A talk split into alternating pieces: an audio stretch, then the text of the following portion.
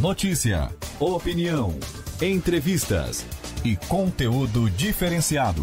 Começa agora em Dia com a Cidade, com Débora Correia e Rafael Matos. Oferecimento: Unesc. Matrículas abertas. Formação e inovação para transformar o mundo.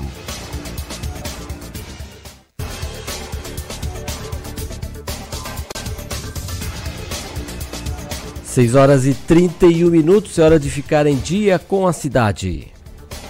Hoje é terça-feira, 3 de março de 2020. Confira o que vai ser destaque nesta edição. Engenheiros e técnicos da SATIC preparados para trabalhar com carros elétricos. Unicred Sul Catarinense ultrapassa a marca de 1 bilhão de reais em captação de recursos. Pescadores começam a preparação para a pesca da tainha.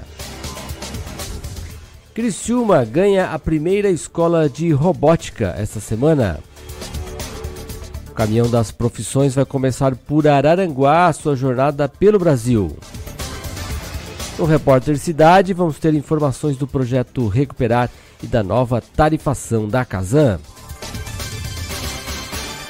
Temos ainda a opinião dos nossos comentaristas, o ponto de vista com Roberto Azevedo e o comentário da cidade com Dorvanil Vieira. Hoje também temos o quadro Mundo dos Negócios com Marcelo Halpe e ainda informações do esporte e a previsão do tempo. Nós estamos ao vivo pela Rádio Cidade em Dia, no Dial 89.1 FM, no aplicativo e pelas redes sociais no arroba Rádio Cidade em Dia curta, comente e compartilhe. Em Dia com a Cidade é mais uma produção do Grupo Catarinense de Rádios. Trabalham para levar até você o programa de hoje Heitor Carvalho e Edson Padoim na produção e Sandro Freitas nos trabalhos técnicos. Eu sou Rafael Matos e você pode interagir comigo nas redes sociais no arroba Rafael Matos com. Vamos estar juntos até as nove e meia da manhã com muito conteúdo, informação e prestação de serviço para você que faz parte do nosso público. Vem com a gente, faça parte dessa conversa, faça contato, mande a sua mensagem, sugestão de pauta e perguntas. Participe pelo WhatsApp 991564777. Inscreva-se em nosso canal do YouTube, ative o sininho para ser avisado das nossas transmissões e faça parte desse novo jeito de se informar. Bom dia com a cidade está só começando. Em Dia com a Cidade, com Rafael Matos. Você por dentro das principais informações. Bom dia, bom dia. 18 graus na temperatura neste momento em Criciúma, sul de Santa Catarina. Obrigado a você que está nos acompanhando a nossa programação, se preparando aí para começar o seu dia. Quem já está voltando dos primeiros exercícios. Amanhã, com um pouco de chuva, prejudicando, claro, um pouco um, a, a, parte das atividades a, ao ar livre. 6 horas e 34 minutos. A região da ANREC vive a expectativa de obtenção uh, do selo CISB, do Sistema Brasileiro de Inspeção de Produtos de Origem Animal. Uma auditoria da Companhia Integrada de Desenvolvimento Agrícola de Santa Catarina, SIDASC, representando o Ministério da Agricultura, já foi realizada na região em novembro e agora se faz as adequações documentais. O selo, segundo o, o, o selo do CISB, vai abrir novos mercados para os produtores da região, principalmente os produtores da agricultura familiar. Aproximadamente 30 agroindústrias aguardam a obtenção do selo CISB, que já esteve mais distante. Antes da fundação do Sim Anrec, fundado há menos de um ano, a ANREC vinha buscando, por meio do Consórcio Intermunicipal de Atenção à Sanidade Agropecuária da região carbonífera de Santa Catarina, o CIAS-ANREC, que no ano passado então foi incorporado ao SIM-ANREC. 6 horas e 35 minutos. O Serviço Florestal Brasileiro escolhe Santa Catarina para iniciar a análise agilizada das inscrições no Cadastro Ambiental Rural. O Estado registrou mais de 300 mil cadastros de propriedades rurais no sistema do CAR. Quem tem mais informações é a repórter Patrícia Gomes. O Serviço Florestal Brasileiro selecionou apenas dois estados para participarem do projeto piloto da análise dinamizada das inscrições no CAR, o Cadastro Ambiental Rural. Um deles é Santa Catarina, o outro é o estado do Pará. No sistema do CAR, Santa Catarina já contabiliza mais de 300 mil inscrições de propriedades rurais, o que totaliza cerca de 95% das inscrições esperadas. O nível de informações que o Estado já tem sobre o seu meio ambiente foi determinante para ser incluído no projeto piloto do Serviço Florestal Brasileiro, conforme destaca Gabriela Brasil dos Anjos, diretora de regularização ambiental do IMA, o Instituto do Meio Ambiente de Santa Catarina. Os dois estados que foram selecionados é porque já possuíam insumos de alta qualidade, imagens de alta definição, hidrografia, né, já pré-tratada, com cálculo para refazer a largura, né, a APT dos rios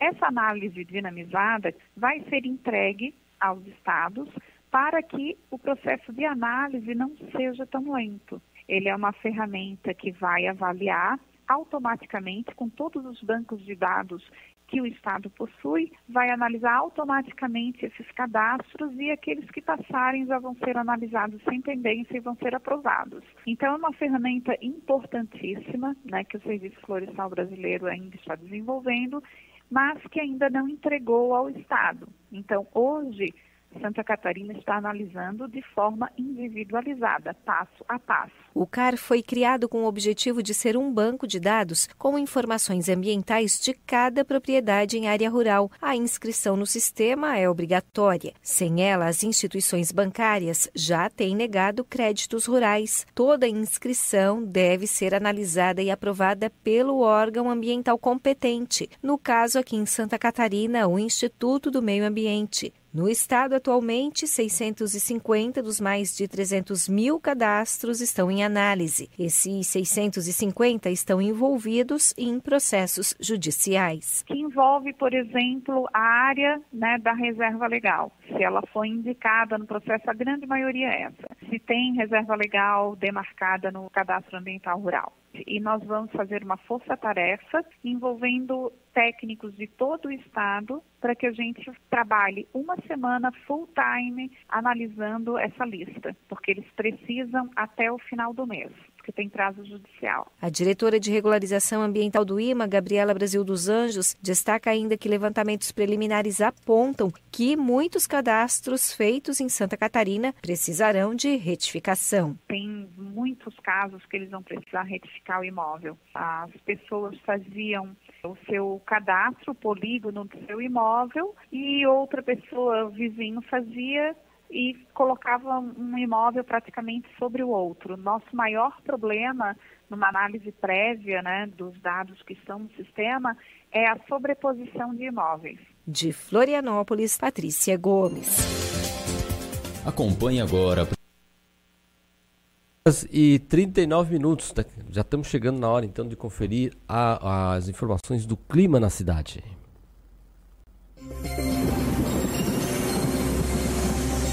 Clima na cidade. Tudo sobre o tempo.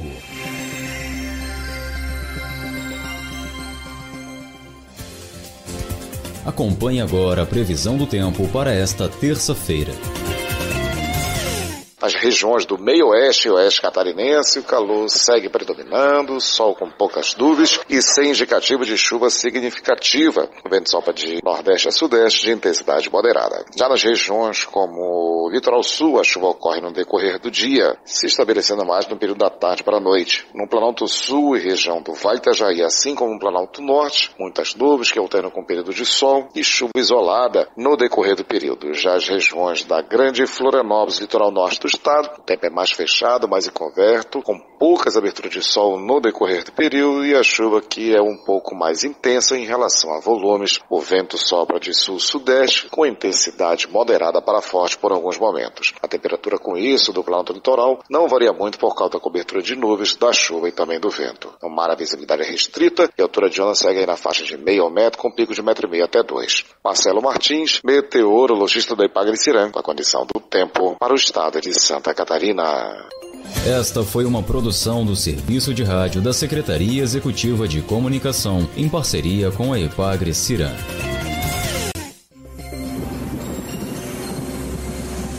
Clima na cidade. Tudo sobre o tempo.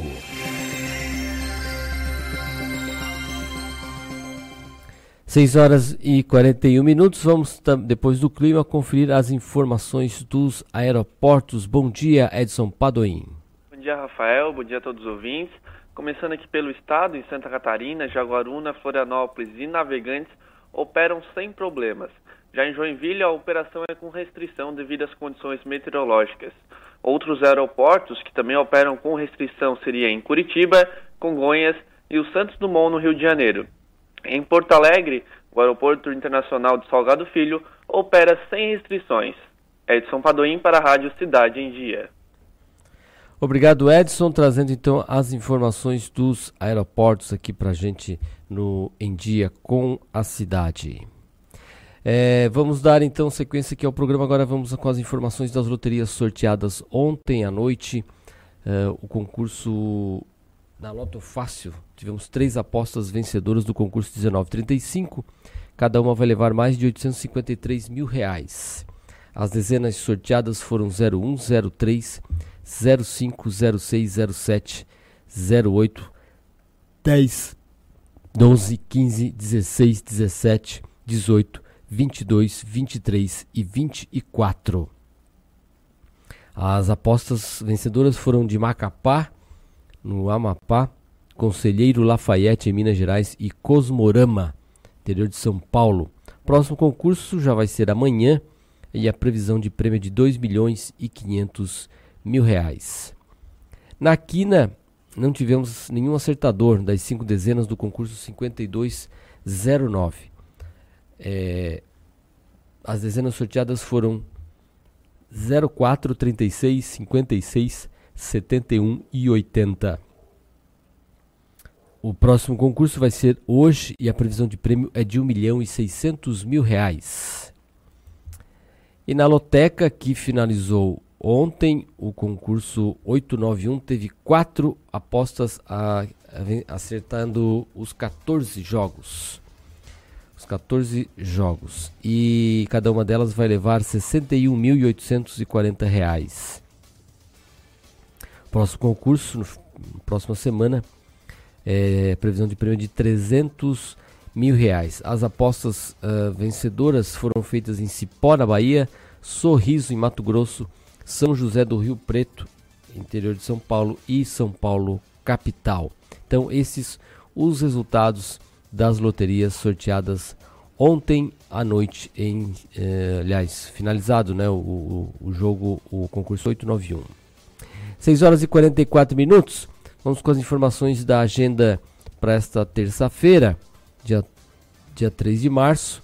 Hoje o projeto Cultura ASIC abre a sua programação de atividades com a mostra Crochê de Torinhas, do artista João Venceslau, às sete e meia da noite.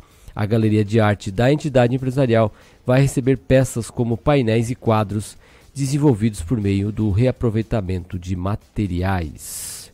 Então, esta é a informação de agenda para esta terça-feira, dia 3.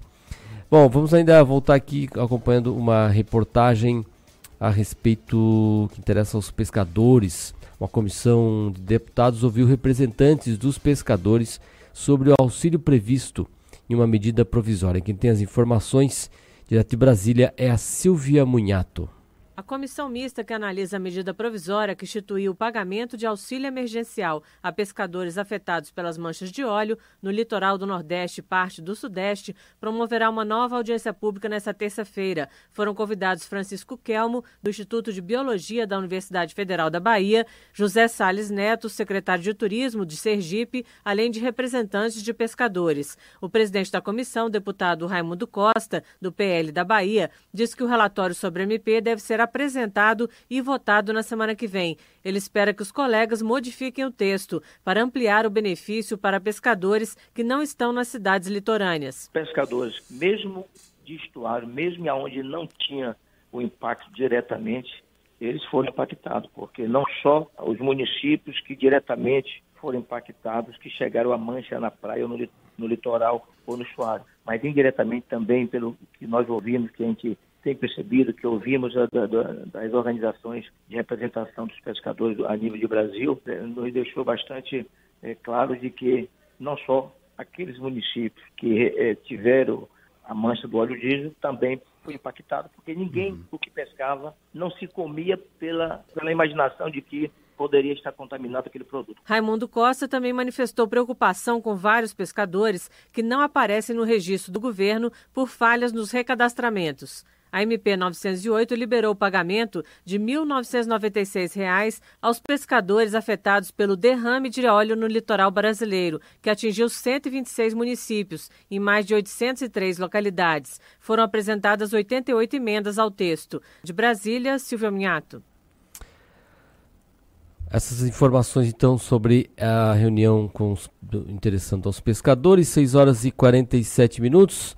Daqui a pouquinho nós temos as informações também da, dos jornais e vamos falar também sobre os a qualificação de engenheiros técnicos e técnicos para atuação com carros elétricos. Não sai daí que nós já voltamos.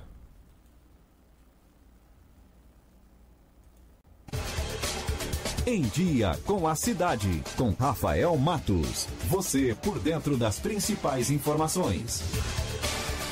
Curta, comente e compartilhe a Rádio Cidade em Dia no Instagram. Arroba Rádio Cidade em Dia. A Unesc é nota máxima no MEC. A nossa universidade acaba de receber conceito 5 na avaliação do MEC. Mais uma conquista que enche de orgulho toda a comunidade do sul de Santa Catarina. Graduação, pós-graduação e extensão, concursos presenciais e à distância. Escolha o seu e seja um aluno 5 estrelas. Descubra a diferença de estudar na Unesc. Unesc, a nossa universidade. ZYN 553, Rádio Cidade em Dia. Conteúdo conectado com a sua vida. Não arrisque ter que dizer adeus a um filho para sempre. O sarampo pode matar. Por isso, pessoas de 5 a 19 anos de idade devem ser vacinadas contra o sarampo. Fique atento. A vacinação vai até 13 de março. Procure uma unidade de saúde e leve a caderneta de vacinação. Quem já tomou as duas doses da vacina não precisa se vacinar. Movimento Vacina Brasil. Mais proteção para a sua família. Ministério da Saúde, Governo Federal, Pátria Amada Brasil. A melhor forma de se evitar a dengue é combater os focos de acúmulo de água, locais propícios para a criação do mosquito transmissor da doença. Para isso, é importante não acumular águas em latas, pneus velhos, vasinhos de plantas, jarros de flores, garrafas, caixas d'água, tambores, lixeiras, entre outros. A prevenção é a única arma contra a doença. Faça sua parte e mantenha a cidade longe do mosquito da dengue. Uma campanha Grupo Catarinense de rádios. Oi, pessoal, eu sou o Ricardo Lopes e estou aqui na Rádio Cidade em Dia, de segunda a sexta-feira, no programa Boa Mistura. Aguardo vocês a partir das 12h30 para debatermos os assuntos mais comentados do dia e abordarmos temas de relevância para a nossa região. Então sintoniza aí no 89.1 FM e segue a gente no youtube.com barra Rádio Cidade em Dia para assistir todos os nossos conteúdos. Não esquece de acompanhar nossas redes sociais, arroba Rádio Cidade em Dia no Instagram Instagram, Facebook e Twitter. Rádio Cidade em Dia, conteúdo de qualidade no ar e na palma da sua mão. Em Dia com a Cidade, com Rafael Matos. Você por dentro das principais informações. 6 horas e 50 minutos, estamos de volta com Em Dia com a Cidade aqui pela Rádio Cidade em Dia, no 89.1 FM também em nossas redes sociais no arroba Rádio Cidade em Dia. É, começamos o dia com 938 inscritos em nosso canal do YouTube. E a gente convida você também a fazer parte é, dessa comunidade. Inscreva-se em nosso canal e não se esqueça de ativar o sininho. Dessa maneira você vai ser avisado sempre que um novo programa entra no ar aqui em nossa programação da Rádio Cidade em Dia. Vamos agora então conferir as informações em primeira mão. Em primeira mão Confira as principais manchetes e destaques dos principais jornais e portais do Brasil e do mundo. E a gente começa destacando as informações do jornal Tribuna de Notícias aqui de Criciúma, que destaca em sua capa que o estacionamento da Câmara de Araranguá vai ser construído em espaço alugado. A licitação encaminhada pelo presidente do Legislativo deixa os demais vereadores preocupados, já que somente a etapa inicial do projeto pode custar 109 mil reais. Por ano, desde 2018, são pagos 5.400 reais por um terreno sem uso. É o desperdício do dinheiro público isso aí, né, minha gente? É, também destacando aqui na tribuna do, de notícias, Mina Brasil, em vez de lazer e sorrisos, abandono. Falta de manutenção faz com que Matagal cresça no campo de areia pichações e bancos quebrados também fazem parte do cenário da Praça do Bairro Mina Brasil, obra inaugurada em junho de 2016 pelo ex-prefeito Márcio Burgo. É uma pena, né? Uma praça, um governo municipal que valoriza tanto os parques da cidade e esse aqui na Mina Brasil abandonado e foi inaugurado por Márcio Burgo. É, Expectativa: a unidade de saúde prevista para abrir no fim de março. Móveis e equipamentos estão sendo montados na estrutura que conta com três pavimentos e vai ter 70 funcionários. A nova unidade de saúde no centro de Criciúma. Também na tribuna de notícias, Rio Maina, furtos de fiação elétrica deixam praça às escuras. Medidas para dificultar a ação dos criminosos estão sendo providenciadas, como a substituição das caixinhas plásticas por de concreto. Também na tribuna de notícias, novo regulamento, quatro jogos a mais para o Tigre até a Série B. O tricolor vai ter que disputar um número maior de partidas para alcançar o acesso. A estreia vai ser contra o Londrina. E ainda a polícia apura um caso de crueldade com, do cão enterrado vivo no balneário Rincão. O boletim de ocorrência foi registrado ontem. O animal está sob os cuidados de uma ONG e se tornou o mascote dos voluntários. Aqui no Jornal Tribuna de Notícias também os colunistas políticos Adelor Lessa e Karina Manarim destacam uh, a, a visita, a reunião do pré-candidato a prefeito Júlio Kaminski, junto com outros uh, nomes, reunião que teve com o governador Carlos Moisés, acertando detalhes da sua filiação uh, ao PSL e dessa maneira o Júlio Kaminski sendo o candidato apoiado pelo governador Carlos Moisés aqui em Criciúma. E também destaque nas colunas políticas a reunião do PP, eh, o senador Espiridião de Amin, Espiridião Amin e o presidente da executiva estadual Silvio Drevek estiveram ontem em Criciúma fazendo reunião com membros do PP aqui de Criciúma tentando encontrar uma solução para o impasse, já que a eleição do diretório foi anulada. Foi marcada uma nova convenção municipal para o dia 11 de março. E o ex-deputado Valmir Comim fica aí na, com a, a responsabilidade de tentar liderar uma composição de entendimento para o novo diretório municipal do Partido Progressista em Criciúma. Também aqui no destaque do jornal, agora para os jornais do Notícias do Dia, em Florianópolis. O destaque principal do jornal é que os casos suspeitos de coronavírus no estado passam de 9 para 36.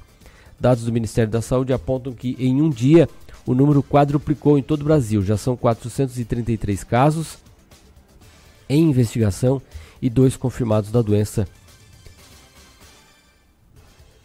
que atinge 70 países e já matou 3.100 pessoas. É, também na Notícias do Dia, confirmado um colapso em prédio no município de Palhoça. É, agressão na UPA, médico tem alta após dois meses. O médico que foi agredido numa UPA lá na Grande Florianópolis, é, só agora está sendo ganhando alta no hospital. O destaque para a vitória do Havaí, que venceu o Atlético Tubarão ontem em Tubarão em 17 minutos, na estreia do técnico Rodrigo Santana. O Leão da Ilha garantiu os três pontos contra o Tubarão em, nos lances iniciais. E também o Ministério Público de Santa Catarina abre um inquérito e quer disciplinar o uso da inquérito para investigar o vandalismo na Praça 15 de Novembro, no centro de Florianópolis, que foi destruída depois da passagem de um bloco de carnaval. Uh, agora os destaques do jornal Zero Hora do Vinhozinho Estado aqui Rio Grande do Sul. Uh, reforma no Rio Grande do Sul prevê menos faixas de ICMS, corte de incentivos e compensações. A Receita Estadual vai apresentar uma proposta de revisão tributária a, ao governador nos próximos dias. O esboço tem cinco cenários, incluindo medidas para amenizar a perda com a redução no fim do ano das alíquotas aumentadas na gestão passada. O Palácio do Piratini vai negociar com empresários e deputados. Também na Zero Hora, o Ministério Público investiga a igreja que promete cura do coronavírus. Em um culto uh, no templo localizado uh, em Porto Alegre, anunciou um óleo consagrado para imunizar contra a epidemia. É, não existe, né, gente? Ninguém, nenhuma religião pode prometer esse tipo de coisa e muito menos vender né, óleo, vender, vender qualquer tipo de bênção aí que vai proteger é, da, do, ou lhe curar do coronavírus. Também destaque aqui na Zero Hora para as noites de estreias em Libertadores Histórica, com que vai ter um Grenal na primeira fase da Libertadores. O Inter estreia contra a Universidade Católica em Porto Alegre e o Grêmio estreia contra o América de Cali na Colômbia. Estas, esses os destaques do jornal Zero Hora desta terça-feira. Passando para o jornal Folha de São Paulo, que destaca em sua capa: coronavírus pode gerar nova recessão global, afirma a OCDE. Entidade que reúne países ricos estima crescimento mais baixo desde 2009. Após semanas de perdas, as bolsas reagem. O surto de coronavírus pode levar a economia mundial à sua pior recessão é, que informa então a, a Organização para a Cooperação de Desenvolvimento Econômico, a OCDE. Também destaca que a Folha de São Paulo, o partido de Netanyahu vence Israel, mas formação de governo ainda é incerta. Também destaque na Folha de São Paulo, o, todos os clubes a, que começam a Libertadores essa semana, então além do Inter e do Grêmio que jogam hoje, também hoje tem Defensa e Justiça na Argentina, contra o Santos na Argentina. Amanhã tem Tigre e Palmeiras também na Argentina, Júnior Barranquilha e Flamengo na Colômbia e também o Binacional no Peru vai receber o São Paulo na quinta-feira. Também aqui destaque que o governo conta com vitória no Senado por orçamento. O Planalto aposta que o Senado vai manter hoje um veto de Jair Bolsonaro na lei de diretrizes orçamentárias. A Outra notícia aqui na Folha de São Paulo que o sarampo afeta 76 cadetes da Força Aérea no interior de São Paulo. Em menos de um mês, um surto de sarampo atingiu ao menos 76 cadetes da Academia de Força Aérea em Pirassununga. Outros 25 pacientes aguardam exames, o que pode levar a 101 contaminados. As autoridades locais afirmam que as ocorrências se limitam à área da unidade militar, que passou por bloqueio vacinal. Também é destaque aqui na Folha de São Paulo que o Ministério Público amplia a regra para a contratação de aposentados. Estes alguns dos destaques da Folha de São Paulo dessa terça-feira. No jornal O Estado de São Paulo, o Estadão, o destaque é para o que o governo aposta no Senado para vencer a briga por emendas. Senadores querem manter com o executivo a definição do investimento de 30 bilhões do orçamento. O governo conta com o apoio do Senado para tentar manter esse controle de uma fatia de 30 bilhões de orçamento da União que líderes do Congresso querem destinar a emendas parlamentares. O Estadão também destaca que o diretor da Força Nacional elogia PMs grevistas do Ceará, enviado ao Ceará para garantir o policiamento em meio ao motim da Polícia Militar. O diretor da Força Nacional de Segurança Pública, Coronel Agnaldo de Oliveira, dividiu o palanque com líderes do movimento e elogiou os revoltosos. Em um vídeo, Oliveira, é, casado com a deputada bolsonarista Carla Zambelli, chamou os amotinados de corajosos. O governador de Ceará, é, Santana, pediu punição aos grevistas. Também é destaque aqui no Estadão que o Vaticano abriu os arquivos do Papa Pio XII O Vaticano abriu no sábado os arquivos sobre o Papa Pio XII, que foi Papa entre 1939 e 1958. E agora pesquisadores vão poder entender um pontífice acusado de manter silêncio durante o Holocausto. Também no Estadão, Super Terça vira duelo de Biden contra Sanders. O ex-prefeito Pete Buttigieg e o senador Amy e a senadora Amy Klobuchar, nomes moderados na briga pela candidatura democrata, desistiram e anunciaram apoio ao ex-vice-presidente dos Estados Unidos, Joe Biden, que se consolida como principal rival de Bernie Sanders na véspera da super terça.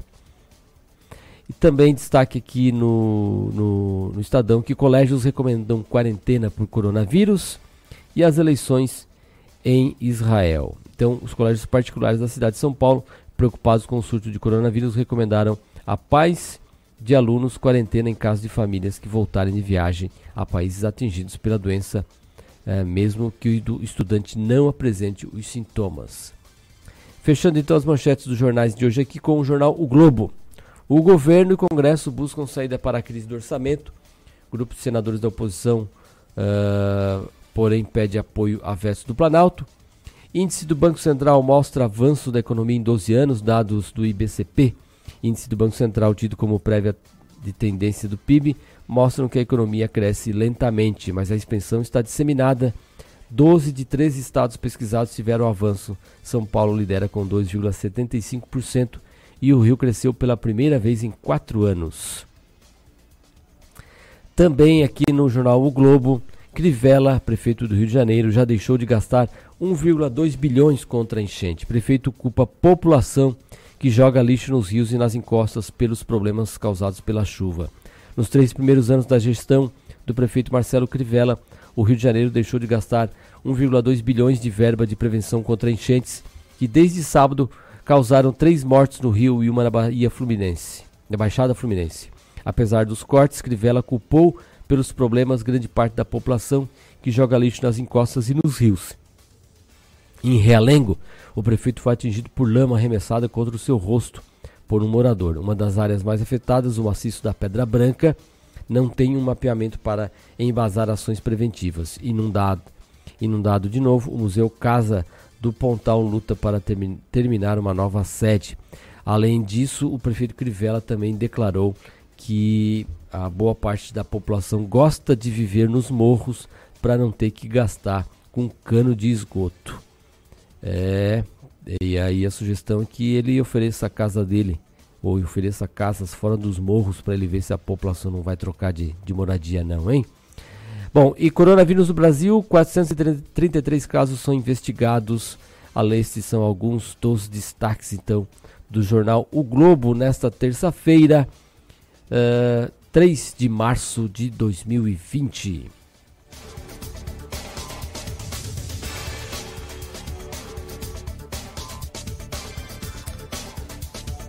7 horas e 4 minutos. A relação das maiores empresas devedoras de ISS é questionada. Em requerimento apresentado na sessão da Câmara de Vereadores de ontem e de aqui de Criciúma, o vereador Ademir Honorato do MDB pediu ao município a lista das 50 empresas que possuem as maiores dívidas com os cofres públicos referente ao ISS, o Imposto sobre Serviço. O vereador tem feito este mesmo pedido nos últimos anos. 7 horas e 4 minutos, ocorrências de farra de boi em Santa Catarina estão diminuindo, mas o período da quaresma ainda requer muita atenção. A promotora uh, de justiça explica quais crimes podem estar associados a esta prática e quem tem informações sobre isso é a repórter Jéssica Mello. Chega o período da quaresma e a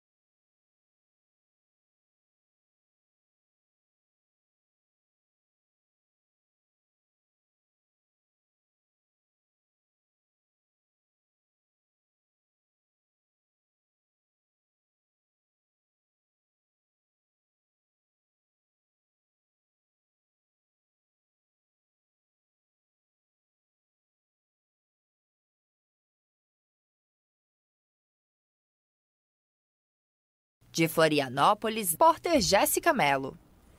7 horas e 7 minutos. Os trabalhadores municipais no setor de saúde vão poder ser contratados por dois anos com possibilidade de prorrogação. Os vereadores de Criciúma aprovaram na sessão de ontem o substitutivo global ao projeto de autoria do Executivo, uh, que trata da contratação por prazo determinado de profissionais na área da saúde. A contratação vai poder ser pelo prazo máximo de 24 meses, prorrogável por uma única vez pelo mesmo prazo, nos casos de ausência de candidatos aptos para a contratação por tempo determinado. Em processo seletivo, o projeto autoriza a contratação direta pelo prazo máximo de 12 meses improrrogáveis.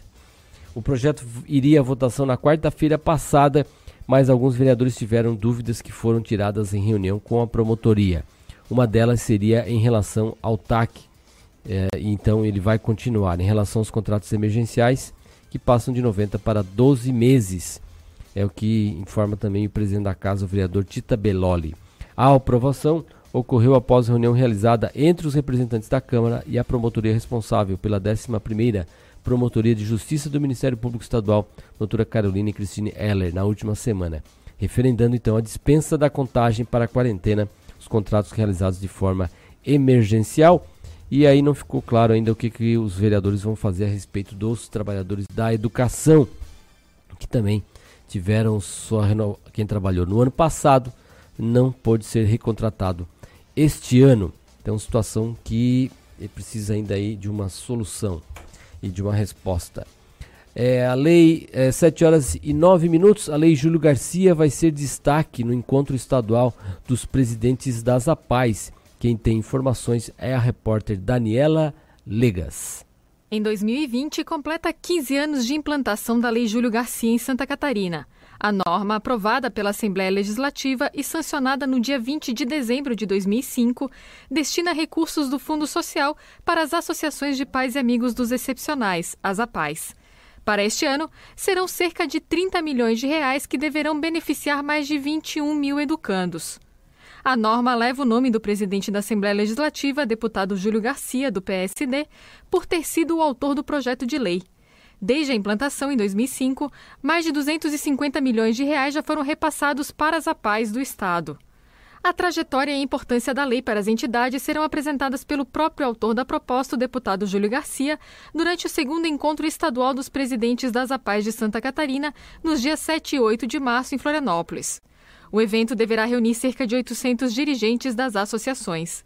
Na APAI de São José, os recursos do Fundo Social ajudam no custeio de melhorias na estrutura, considerada modelo no Brasil. O coordenador técnico Fabiano de Jesus explica que parte desse dinheiro vai para o pagamento de profissionais especializados no atendimento às pessoas com deficiência. Na unidade, os alunos têm à disposição psiquiatra, neurologista, fisioterapeuta, nutricionista, entre outros profissionais. Possibilitou a gente agregar qualidade, e essa qualidade junto com questões técnicas, aumentar o número de atendimento, o público atendido, é, melhorar serviços, ampliar a instituição, né, o número de, de espaço construído, enfim, foi uma infinidade de questões que a Lei Júlio Garcia vem contribuindo. Em São José são cerca de 330 educandos. Rodrigo de Souza, de 30 anos, tem síndrome de Down. É aluno da PAI desde os dois anos de idade e na instituição desenvolve diversos tipos de atividades que ajudam no seu desenvolvimento. Por causa de Rodrigo, a irmã Roseli começou a trabalhar na PAI de São José. Funcionária da associação há 19 anos, ela é hoje coordenadora de telemarketing da unidade. Para Roseli, o atendimento da APAI foi fundamental para a melhoria na qualidade de vida de Rodrigo. Toda essa equipe fez uma diferença grande para a vida dele, né? E intelectualmente, hoje, se tu perceberes, ele fala por ele, né? Não depende da gente para isso. Então, ele se desenvolveu muito nesse sentido também. E ele é totalmente independente da família. Ele faz as atividades de casa, faz as atividades na escola, de higiene, de tudo. É extremamente independente, não depende da gente para nada. E fora isso, ele é um menino espetacular, assim, né? Para a vida dele foi ótimo e para nossa mais ainda, porque a gente, enquanto família, só tem a agradecer. A Lei Júlio Garcia garantiu o repasse de 1% dos recursos do Fundo Social para as ações desenvolvidas pelas APAES do Estado. Cada entidade recebe um montante de acordo com o número de alunos matriculados. Esses recursos atendem entre 20% e 25% das necessidades das associações. Uma iniciativa que, de acordo com a presidente da Federação das APAES de Santa Catarina, Lorena Schmidt, foi importante para a manutenção das entidades no estado. Antes os recursos eram muito poucos, as APAES tinham que fazer promoções o tempo todo. O atendimento pela equipe multidisciplinar dos nossos alunos era muito precária justamente porque não havia orçamento suficiente para o pagamento dessa equipe, que é de fundamental importância. A repórter Daniela Legas. 7 horas e 13 minutos. Vamos com as informações do Esporte em Dia. Esporte em Dia. Em cima de todos os lances. Bom dia, Heitor Carvalho. Bom dia, Rafael Matos. Bom dia, ouvintes da Rádio Cidade em Dia, nessa terça-feira, terça-feira chuvosa aqui em Criciúma. Rafael, ontem então encerrou a sétima rodada do Campeonato Catarinense com resultado muito ruim para o Tubarão, que perdeu para o Havaí por 2 a 0 em casa. Dessa forma, o Tubarão não consegue ultrapassar o Concórdia, que estava em oitavo colocado, e segue na nona colocação na zona de rebaixamento do Catarinense com a Chapecoense. Tanto que já corre a informação nos bastidores que o Tubarão vai fechar as portas pós-campeonato catarinense. Essa informação já está sendo ventilada nos bastidores, é, ainda não foi nada confirmado, né? Tudo essa começa a surgir muitas coisas na, na, nessa época, quando o time está na situação, e tem a questão financeira envolvendo tubarão, dinheiro preso, tudo mais. Então, são, é uma possibilidade que paira pelo ar na terra do tubarão.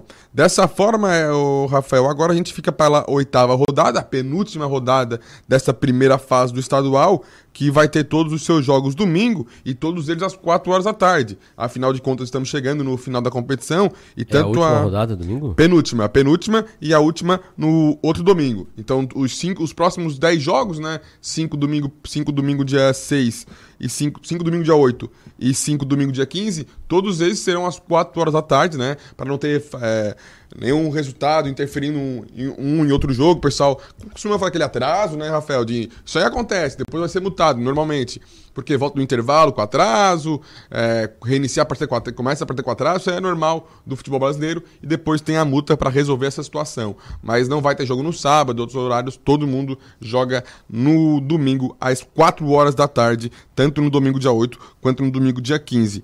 A expectativa aqui do torcedor do Criciúma é por um novo posicionamento da equipe, afinal de contas, falta muito pouco para a Série C do Campeonato Catarinense, o Criciúma já, já conheceu seu adversário da estreia, que vai ser o Londrina fora de casa no dia 2 ou 3 de maio. Tem só que esperar a primeira rodada ser desmembrada, porque tem apenas os jogos definidos, né? Mas não tem as datas e horários ainda. Então, no dia 2 ou 3 de maio, o Cristiúma enfrenta o Londrina e o primeiro em jogo em casa do Cristiúma Esporte Clube será contra o Boa Esporte. Esse será o primeiro jogo do Cristiúma em casa na segunda rodada. Então, tá ali, ó, tá muito perto a, a Série C do Campeonato Brasileiro. E atualmente o Cristiúma não vive um bom momento, né? Muito em função da derrota do fim de semana para o Brusque por 3 a 1 Fora o, fora o baile, né? O placar mostra uma cor, mostra um bom jogo do Brusque, mas o poderia ser muito maior esse resultado em função do futebol que o Cristiano apresentou. O Cristiano volta a treinar hoje, treina hoje de que manhã. É na Série C, né? É, e o adversário na Série C. O Cristiano volta a treinar hoje às nove e meia da manhã e também à tarde no CT Antenor Angeloni.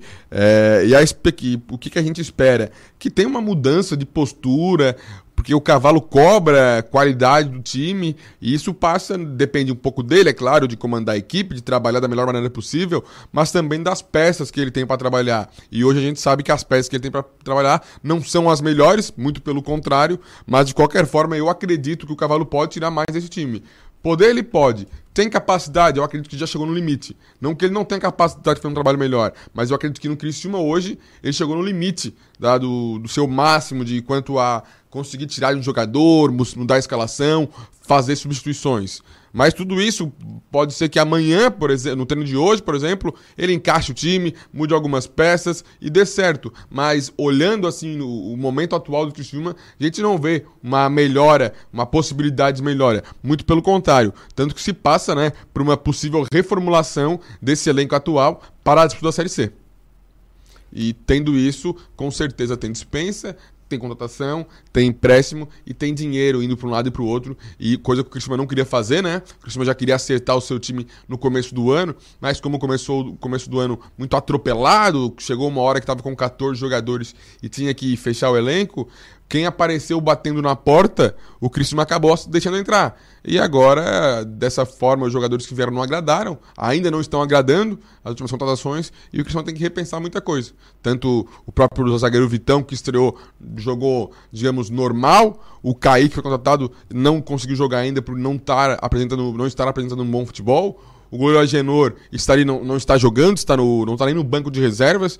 Então, mesmo as últimas situações do Criciúma, que já foram pensando na Série C, pensando em reestruturar a equipe, ainda não foram acertadas. E está na hora de se acertar. Afinal de, conto, afinal de contas, dia 2 ou 3 de maio, o Criciúma entra em campo pela Série C. E a Série C é um campeonato fatal, não tem como acertar, errar um erro é fatal e não tem outra competição antes disso. Aqui hora tem um catarinense, antes, catarinense, da, antes da Série C tem um catarinense, mas antes da Série C não tem nada.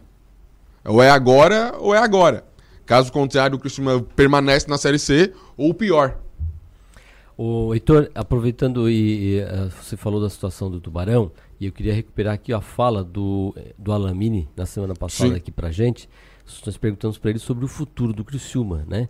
E ele dizia que estavam buscando já alternativas. alternativas, conversas sobre o futuro do clube e alternativas. E aí usou aqui o exemplo do Figueirense, que tinha um modelo uh, de gestão financeira que deu ah, errado. Com a Elefante. Que deu errado, tanto que o clube quase foi eliminado do campeonato, teve, chegou a tomar um WO histórico, né? E que ele dizia que não que tinha esse problema, disse que não sabe se é interessante voltar a ficar só com o clube e aí o clube ficar sem recursos. É, porque ele, aí, ele alegou bem, é, é, não sabe se o se mantém, né? O presidente com pilhas na mão.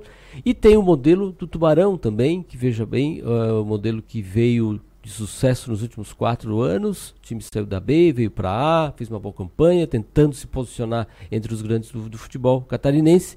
E esse ano está tomando aí um revés. É muito provável que vá ser rebaixado e o futuro fica incerto Hoje lá os salários estão atrasados, não se vê perspectiva de pagamento.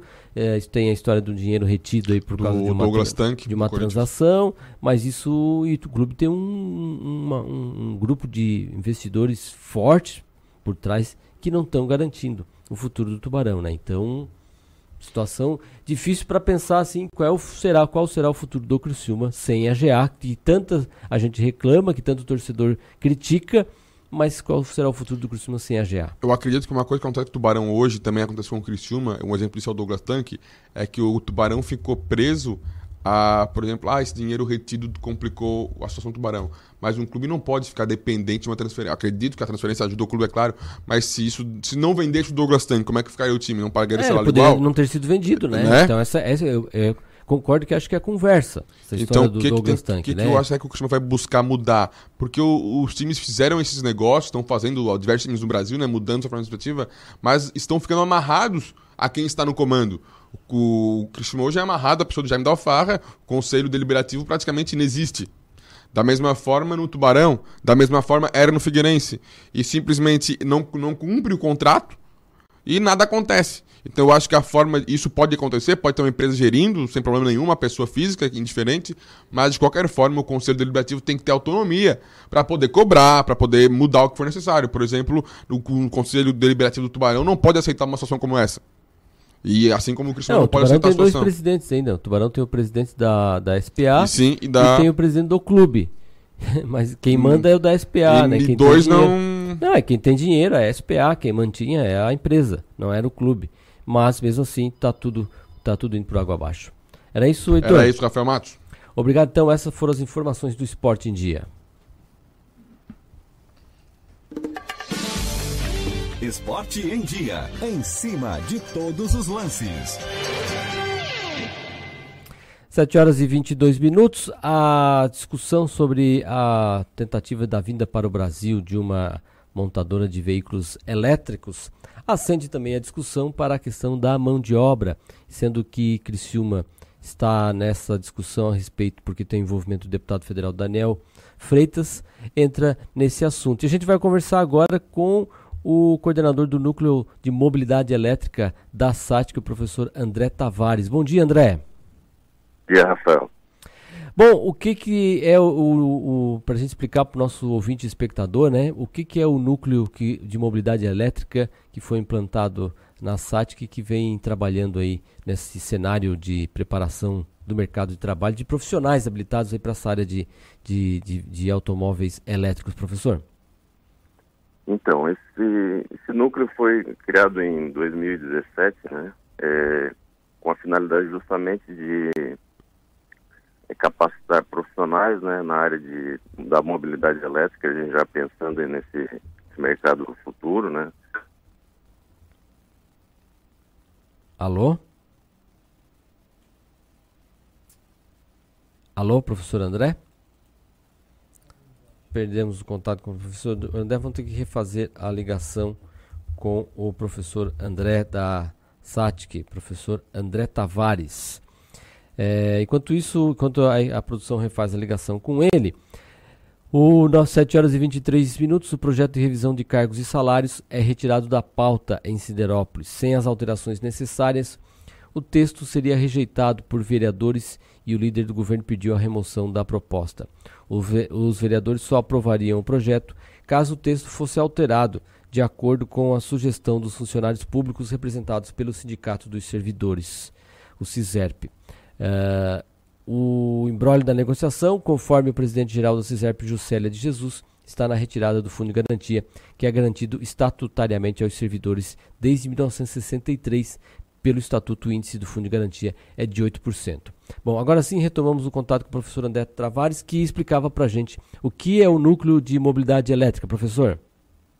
Então, Rafael, é, voltando então, então o objetivo então do, do núcleo criado em 2017 justamente capacitar né, profissionais, tanto dos níveis técnicos da graduação, na área da mobilidade elétrica. Além disso, né, a gente também desenvolve pesquisas na área, focado justamente nesse tema, né, pensando justamente no desenvolvimento desse tipo de, de assunto aqui na região. A gente foi pioneiro já desde 2017, é, foi o primeiro carro convertido a combustão para elétrico, né, que foi o projeto Inovate, que envolveu tanto cursos da área da, da graduação, como as engenharias, design, até mesmo jornalismo, né, e os cursos, alguns dos cursos técnicos da nossa instituição. Então, a gente está enganjado, né, desde a, do técnico até a graduação, com atividades nessa, nessa área do conhecimento, na área da mobilidade elétrica.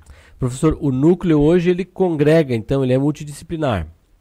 Exatamente. Então, a gente tem desde lá da concepção, né, de fazer o desenho do carro, né, que a gente fez nesse projeto Inovate, até mesmo na área da eletrônica, na área da mecânica, né. Hoje a gente está desenvolvendo um projeto multidisciplinar, por exemplo, com um carro para cadeirantes, né, um carro elétrico para atuar justamente com os cadeirantes, né. A gente também tem, tem outros projetos na área da conversão e, e cada vez mais trabalhando com essa área, que é uma área que está desenvolvendo no, no, mundo inteiro, né? É, a gente está precisando justamente dessa menor emissão de poluentes, principalmente nos grandes centros, né? Isso gera vários problemas de saúde pública.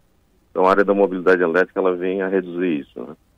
Bom, é, com essa discussão da vinda da Tesla para o Brasil e aí Santa Catarina tentando se candidatar para se a empresa vier para o Brasil que venha para o estado e aí entra Criciúma nesse contexto. Fica todo mundo questionando, ah, mas vem para Criciúma, será que teríamos gente para poder oferecer eh, profissionais habilitados para oferecer para a empresa? Isso hoje o senhor entende que seria possível? É, a dificuldade em termos profissionais é, ela é não só aqui no em Santa Catarina como no mundo inteiro, né? Como é uma área nova, é, os profissionais eles vão ser treinados principalmente dentro das próprias empresas. Né? A gente vai dar a base, né, que a gente está construindo, tipo, no núcleo de mobilidade aqui na, na SAT, mas é, será necessário, é claro, né, assim como acontece nos grandes fabricantes de veículos, os treinamentos dentro das próprias fábricas. Né? Então, a dificuldade que se tem aqui em Criciúma é a mesma dificuldade que teria, por exemplo, num grande centro. Né? Então, a gente tem hoje algumas atividades focadas nessa área, e que daria base, né, para se trabalhar numa empresa do tamanho da Tesla, né. Inclusive a gente tem um, um engenheiro, né, que se formou técnico aqui na, na SATIC, o Anderson, e entrou na Tesla, né, e não houve nenhum é, treinamento específico. Ele aprendeu boa parte dentro da própria empresa, né? Então, isso é a dificuldade que tem em Criciúma é a mesma dificuldade que seria, por exemplo, lá em São Paulo, por exemplo, né? E, e, além disso, claro, né, professor, é, vindo a questão do a, a, o, desenvolvimento do mercado de carros elétricos, ele também vai demandar a própria também uma, uma gama de profissionais para tra trabalhar na questão de manutenção, na questão toda de mecânicas é, na região, porque aumentando hoje, hoje são poucos veículos ainda é, em, pro, em proporção à grande massa de veículos que, de, de, de combustíveis fósseis, mas é um outro mercado também que em muita expansão e se cres, cre, crescendo o número de veículos elétricos nas ruas também cresce a demanda por mais profissionais, né? Exatamente. Então, além disso, né, não só a questão dos veículos elétricos, mas toda a interface que tem, né, como por exemplo os eletropostos, toda essa cadeia, né, de parte de carregamento dentro da, das próprias residências, né, tudo isso tem a ver profissionais, né? E toda essa, todas essas áreas né, interligadas, deve haver algum, algumas é, instituições que façam o treinamento desses profissionais para estar tá capacitado, né? Então, isso a gente já está prevendo. Já teve alguns TCCs, né, para verificar, por exemplo, o impacto que teria na, na rede elétrica, é, forma de carregamento, por exemplo, sem fio, tudo isso está sendo estudado, né? Então, a partir do momento que há um investimento maior, políticas públicas, né, que favoreçam a entrada desses veículos, aí sim, né, com recurso é possível se estudar cada vez mais e desenvolver tecnologias, né, capacitar profissionais para atuarem nessa nessa área. Né? É, e essa, o senhor lembra aí, e a própria já o estudo também mostra que também é uma outra questão, uma outra preocupação, porque Frequentemente a gente tem informações sobre a dificuldade muitas vezes da Celesc de abastecer a indústria, o desenvolvimento de uma nova empresa numa região que demanda por energia elétrica. E também crescendo esse mercado de carros elétricos, também vai crescer a demanda uh, da rede de distribuição para os eletropostos, para que tenha também capacidade de abastecimento desses veículos. Então também o estudo do impacto de tudo isso também revela aí a sua importância, professor, não é? Exatamente. Então, mas o Brasil, né? O Brasil é privilegiado, né? Comparado a, a outros países, a gente tem uma matriz elétrica bastante limpa, né? É, e, e, e, firme, né? Com estável, né? A gente tem nossa própria região que pode desenvolver futuros projetos na área de termoelétrica carvão e pode dar suporte a isso, né? E a vantagem de trabalhar com carro elétrico é que tu concentra todos os gases né, que seriam emitidos na matriz elétrica. Hoje, hoje está ao contrário, né? Hoje os veículos a combustão, todas as emissões, né, é, são feitas de forma desordenada, né? Então, quando migrar para a matriz elétrica, como a gente já tem uma matriz limpa, né, a, a emissão de gases vai ser muito menor, de, de, efeito estufa, né, e isso vai, vai ajudar muito na questão de cumprir o acordo que foi feito lá em Paris, né, então vai dar suporte a isso também. Né. Bom, professor André Tavares, coordenador do Núcleo de Mobilidade Elétrica da SATIC, muito obrigado aqui pelas informações para os nossos ouvintes e espectadores a respeito do Núcleo de Mobilidade Elétrica que vocês vêm trabalhando aí na SATIC. Muito obrigado e um bom dia para o senhor. Obrigado, bom dia. Obrigado, então. Esse foi o professor André Tavares, do Núcleo de Mobilidade Elétrica da SATIC. 7 horas e 31 minutos, 2,36% foi quanto subiu a Ibovespa nessa segunda-feira. O índice fechou em alta a de 106.625 pontos, depois de amargar uma perda de 8% na semana passada, em meio a expectativas de ações de bancos centrais para frear o impacto da disseminação do coronavírus para a economia mundial. Já o dólar encerrou o dia em alta pela nona sessão seguida, subiu 0,11% e fechou a R$ 4,48 48 centavos e ainda 60 décimos aqui, quatro dígitos do, do, do dólar, mais uma alta. 7 horas e 31 minutos. Vamos falar aqui da produção de vinho em Santa Catarina. Mais de um milhão de garrafas de vinho vão ser produzidas em Santa Catarina. Até o fim deste mês ocorre a colheita das uvas usadas na produção dos vinhos de altitude. E quem tem informações é a repórter Patrícia Gomes. Até o fim deste mês de março, Santa Catarina vive o momento da colheita da uva usada na produção dos vinhos de altitude. Numa área de cerca de 300 hectares, são produzidos anualmente mais de um milhão de garrafas de vinho por cerca de 30 vinícolas. Ao contrário da colheita nos parreirais de outros estados, que acontece antes, por aqui o período adequado é agora, conforme explica a sommelier Rossella Sene, presidente presidente da Associação Brasileira de Sommeliers em Santa Catarina. A colheita em Santa Catarina ela tem característica um pouco mais tardia, em função da nossa altitude, que é o que marca mesmo a característica das nossas luzes e dos nossos vinhos. Isso gera uma maturação mais tardia, um ciclo de maturação mais prolongado e, consequentemente, o resultado final é de vinhos mais elegantes, com aromas bem mais elaborados. E a vindima ela marca a celebração da colheita das nossas essas uvas viníferas aqui em Santa Catarina, especialmente na altitude catarinense. A característica das uvas do Vale do Contestado e da Serra Catarinense, duas grandes regiões produtoras no estado dos vinhos de altitude, levam Santa Catarina a ocupar um lugar de destaque na vitivinicultura nacional. Os nossos vinhedos estão situados num limite de altitude que vai da faixa entre 900 a 1.500 metros sobre o nível do mar. Quanto mais alto, evidentemente, mais frio e essa influência na uva é justamente sobre o ciclo de maturação dela. Hoje no país há algumas, alguns experimentos na Chapada Diamantina, que também tem uma certa altitude, mas assim, com a nossa característica, não. Nós, somos, nós temos um perfil bastante exclusivo em Santa Catarina. A safra da uva movimenta a Serra Catarinense até o fim de março, trazendo visitantes e moradores para as festividades. Um mercado rentável e promissor, conforme destaca a presidente da Associação Brasileira de Sommeliers em Santa Catarina, Rossella Sene é um mercado que movimenta não apenas a venda do vinho, a geração de emprego em torno dele, como também fomenta o turismo, como é o caso das nossas vinícolas catarinenses, que vão estar uma programação durante um mês inteiro de receptivo das pessoas, tanto com jantares, com almoços, com piqueniques, pôr do sol, visitas técnicas, movimenta também o mercado da educação. A exemplo da Associação Brasileira de Sommelier, que atualmente eu presido em Florianópolis, está na, com as matrículas abertas da sexta edição do nosso curso profissional de sommelier.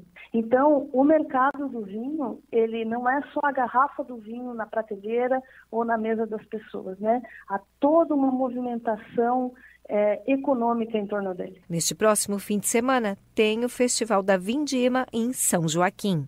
De Florianópolis, Patrícia Gomes. 7 horas e 35 minutos e Santa Catarina tem a quinta maior renda domiciliar por habitante do Brasil, é o que aponta o IBGE. A reportagem é de Jéssica Mello.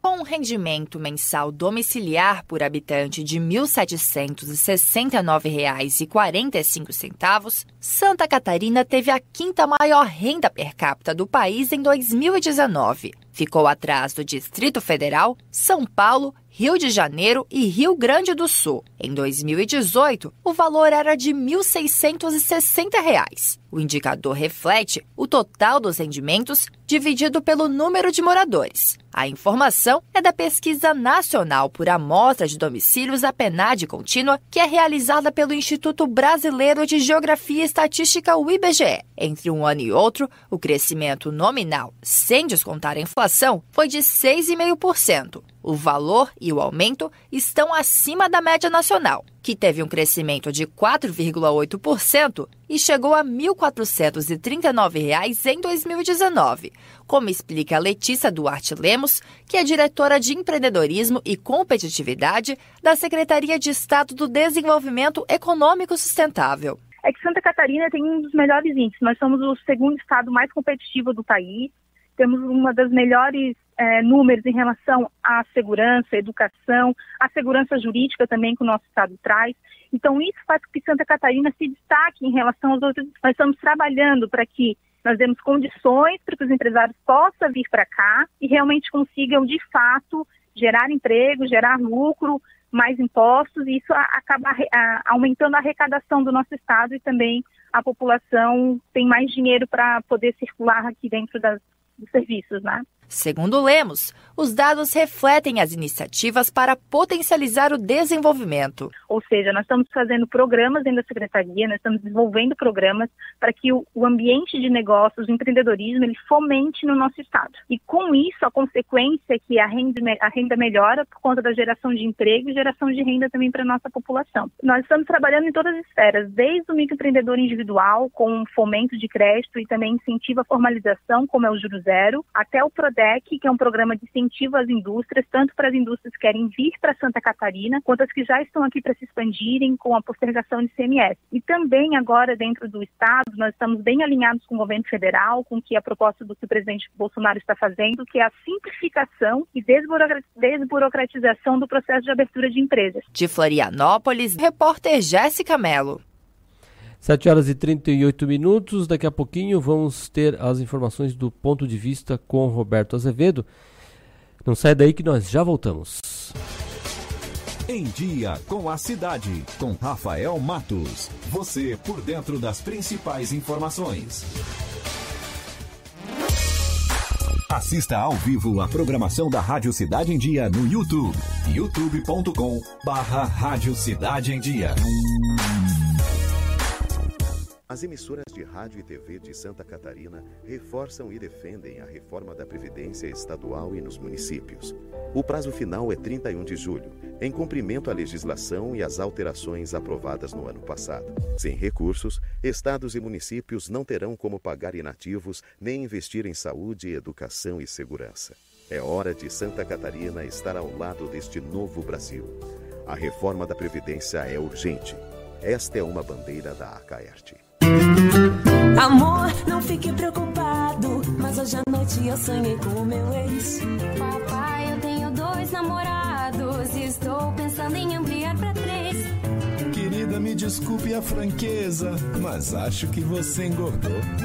Vovó, aquela sua sobremesa é muito ruim, foi por isso que sobrou.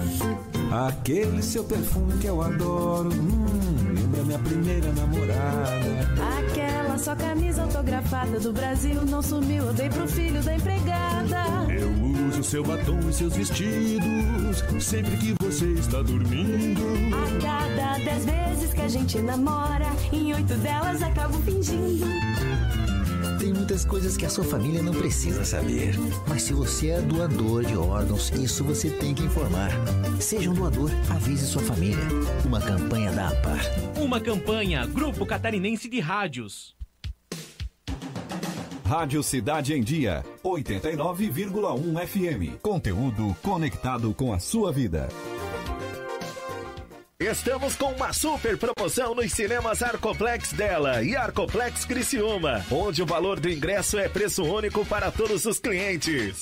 Não tem meia entrada. Segunda, terça, quinta, sexta, sábado e domingo, você paga apenas 10 reais. Quarta promocional apenas 8 reais. Sábado maluco, último sábado do mês, você também paga somente 8 reais. Nossa! Você não pode perder. Aproveite, venha para Arcoplex Cinemas. A Time Marketing Digital tem o que o seu negócio precisa: criatividade e inovação para suas redes sociais. Vem com a Time e faça o seu negócio crescer. Entre em contato através do nosso WhatsApp 4899114 0193. Olá, eu sou Beatriz Formansky e estou aqui na Rádio Cidade em Dia de segunda a sexta-feira no programa Atual. Aguardo vocês a partir das 19 horas com informação e conteúdo de qualidade para acompanhar as mudanças da sociedade. Então sintoniza aí no 89.1 FM e segue a gente no youtube.com barra Rádio Cidade em Dia para assistir todos os nossos conteúdos. Não esquece de acompanhar as nossas redes sociais, arroba Rádio Cidade em Dia no Instagram, Facebook e Twitter. Rádio Cidade em Dia, conteúdo de qualidade no ar e na palma da sua mão. Em Dia com a Cidade, com Rafael Matos. Você por dentro das principais informações. 7 horas e 42 minutos. Nove pessoas morreram na madrugada desta terça-feira na Baixada Santista por conta das chuvas que atingem a região.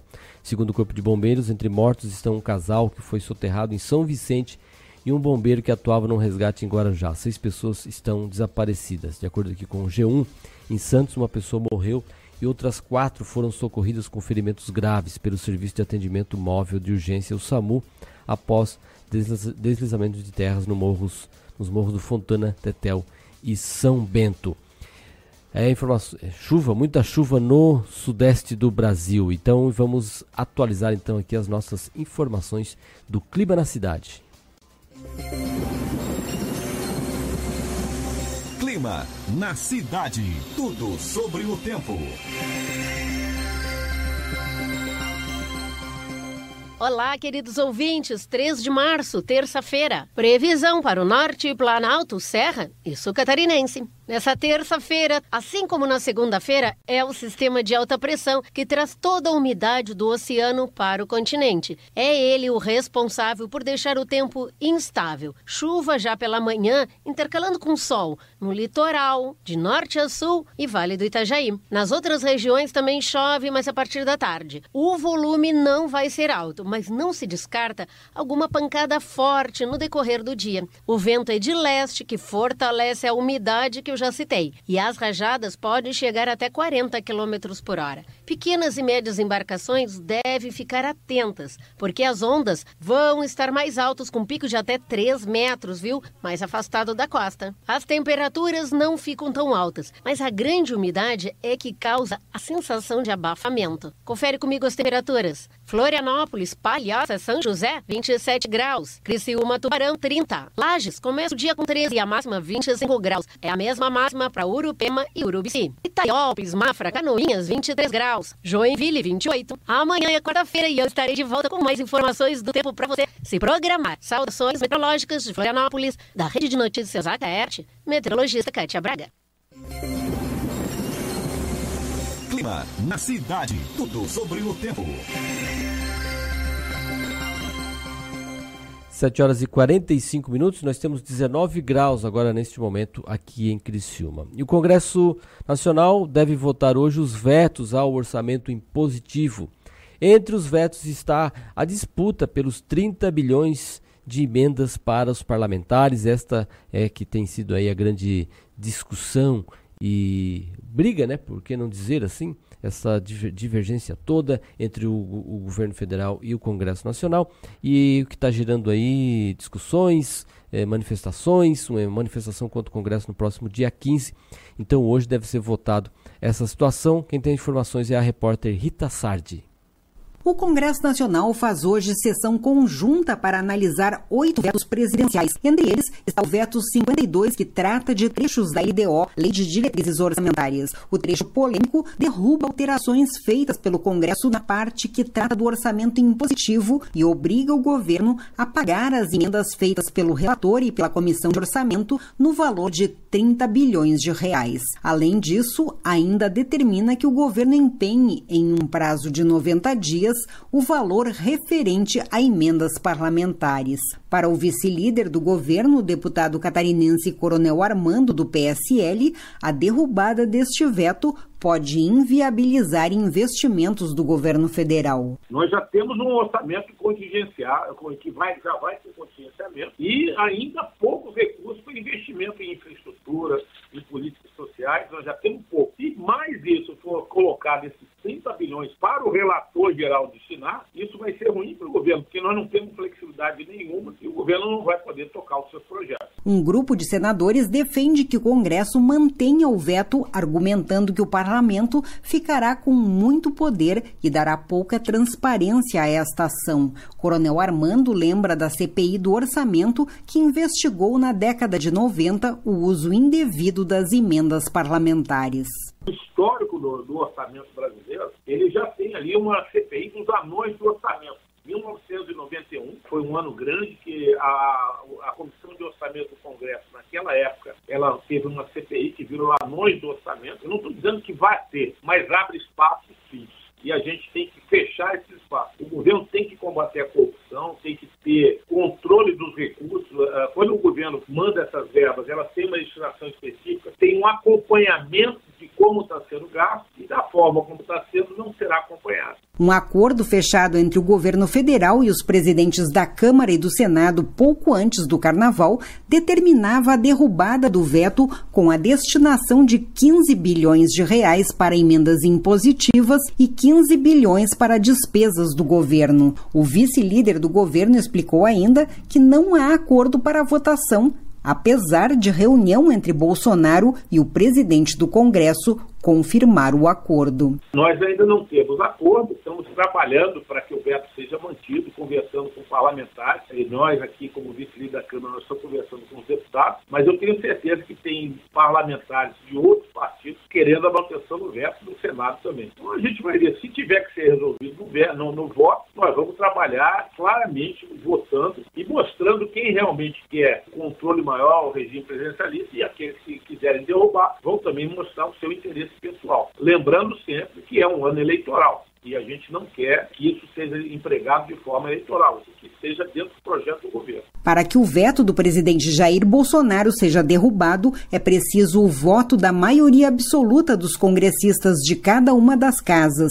257 votos na Câmara e 41 votos no Senado. Em Brasília, Rita Sardi. Obrigado, Rita. 7 horas e 49 minutos. A Unicred Sul Catarinense ultrapassou a marca de um bilhão de reais em captação de recursos e a gente vai conversar agora por telefone com o diretor executivo da Unicred Sul Catarinense, o Marcelo Lima. Bom dia, Marcelo. Bom dia, Rafael. Bom dia, ouvintes da Rádio em Dia. Bom, Marcelo, o que, que significa né, ultrapassar essa marca aí de um bilhão de recursos captados pela Unicred Sul Catarinense? Essa é uma marca muito importante para nós, né? Uh, traz aí uh, a confiança traduzida em números dos nossos sócios e também uh, a cooperativa ingressando aí no hall eh, das maiores cooperativas, o que traz relevância para a cidade no sentido de, de que a gente consegue reter grande parte da, dos investimentos dos nossos sócios aqui na cidade impulsionando ainda mais a, o desenvolvimento da economia, né, da região e local dos nossos sócios, né. É, com, é, é, essa marca foi atingida agora em fevereiro desse ano e aí coloca uh, a Unicred entre é, já a Unicred Sul Catarinense já está entre as maiores do sistema Unicred do Brasil, né? Isso, Isso só reforma essa, re, reforça essa posição aí essa marca, né? Reforça ainda mais. Nós temos hoje 35 Unicreds no sistema Unicred do Brasil a Unicred Sul Catarinense, é, ela lista entre as quatro maiores dessas 35, né? E também no ranking da, da, nacional das cooperativas em geral, né? Nos coloca também numa posição de destaque, porque hoje também são em torno de 900 cooperativas de crédito no Brasil. E a gente aí lista entre as 60 maiores do Brasil, né? Aí considerando não só a Unicred, como todas elas, como todas as outras, né? É, a é, tradicionalmente também a, a, a, a, cooperativa faz a sua Assembleia Geral Ordinária em abril, onde ela vai prestar então informações aos seus associados. E o balanço desse ano aí já uh, tem a previsão do crescimento de 20% uh, ah, em relação uh, a, no ano de 2019, Marcelo? Isso. Em depósitos, Rafael, a gente cresceu 20%, né? É, conseguimos até crescer acima da média do mercado. E em resultado financeiro, que é as sobras que a gente chama, que nas empresas é conhecido como o lucro líquido, né, que é a última linha, é, nós crescemos 36% em, em resultado. E isso é, a gente vai colocar à disposição da Assembleia para distribuição entre os sócios, né? Sendo que uma parte a gente já distribuiu, que, no, que é no fechamento do ano, onde a gente paga os juros do capital. Então a gente já pagou no dia, no último dia útil de 2019 e agora o restante a gente vai distribuir proporcional à movimentação dos nossos sócios, né? Hoje a gente distribui proporcional a, a depósito a prazo, que são as aplicações, proporcional ao depósito à vista, que é aquilo que tu movimenta na tua conta corrente no dia a dia, e proporcional ao crédito. Então, quem mais movimentou nessas três esferas vai ter uma participação maior nesse resultado aí de, de 24 milhões, né?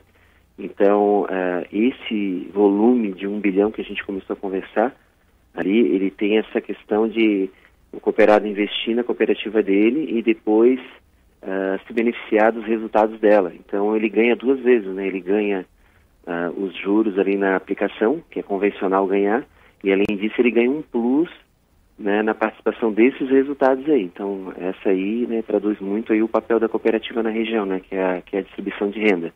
É, e esse resultado de 30% a, a mais aí no, no também no, nas sobras, isso é resultado de gestão, é resultado de aplicações mais rentáveis? Como é que também se chega nesse resultado positivo aí e, e surpreendente também, porque é bem acima da, do, da média, né?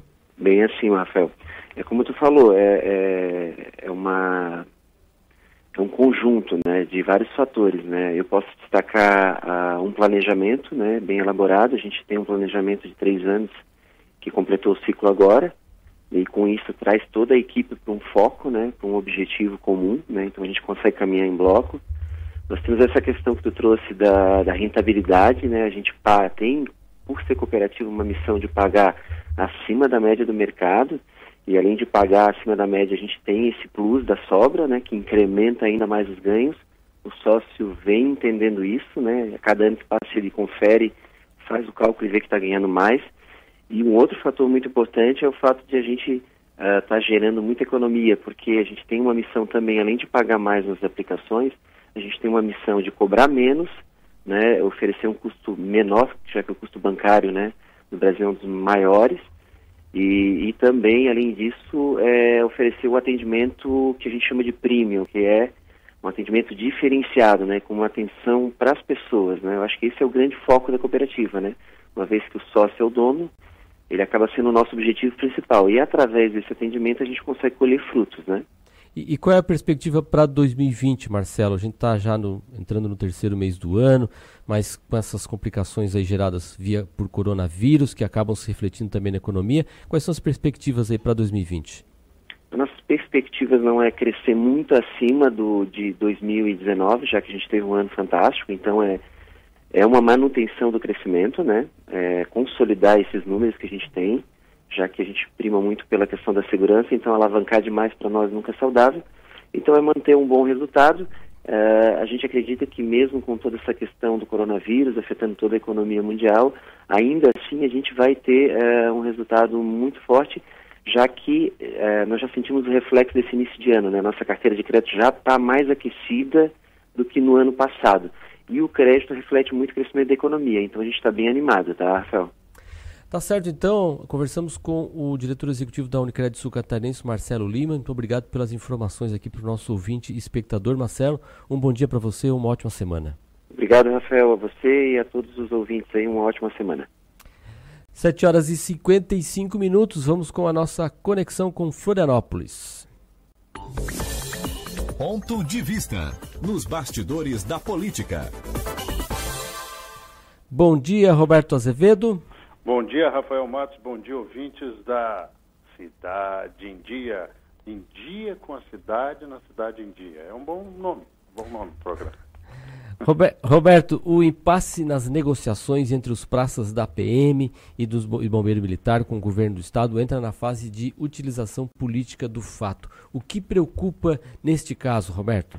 Nunca dá certo, viu, Rafael? Nunca dá certo. Porque quando você mistura os assuntos, você tira a legitimidade. Ninguém tem dúvida que os policiais militares e os bombeiros militares têm direito a uma reposição salarial em função da inflação. Nos últimos seis anos não receberam nada. Então eles dizem que entre 37% e 41% deveria ser recomposto.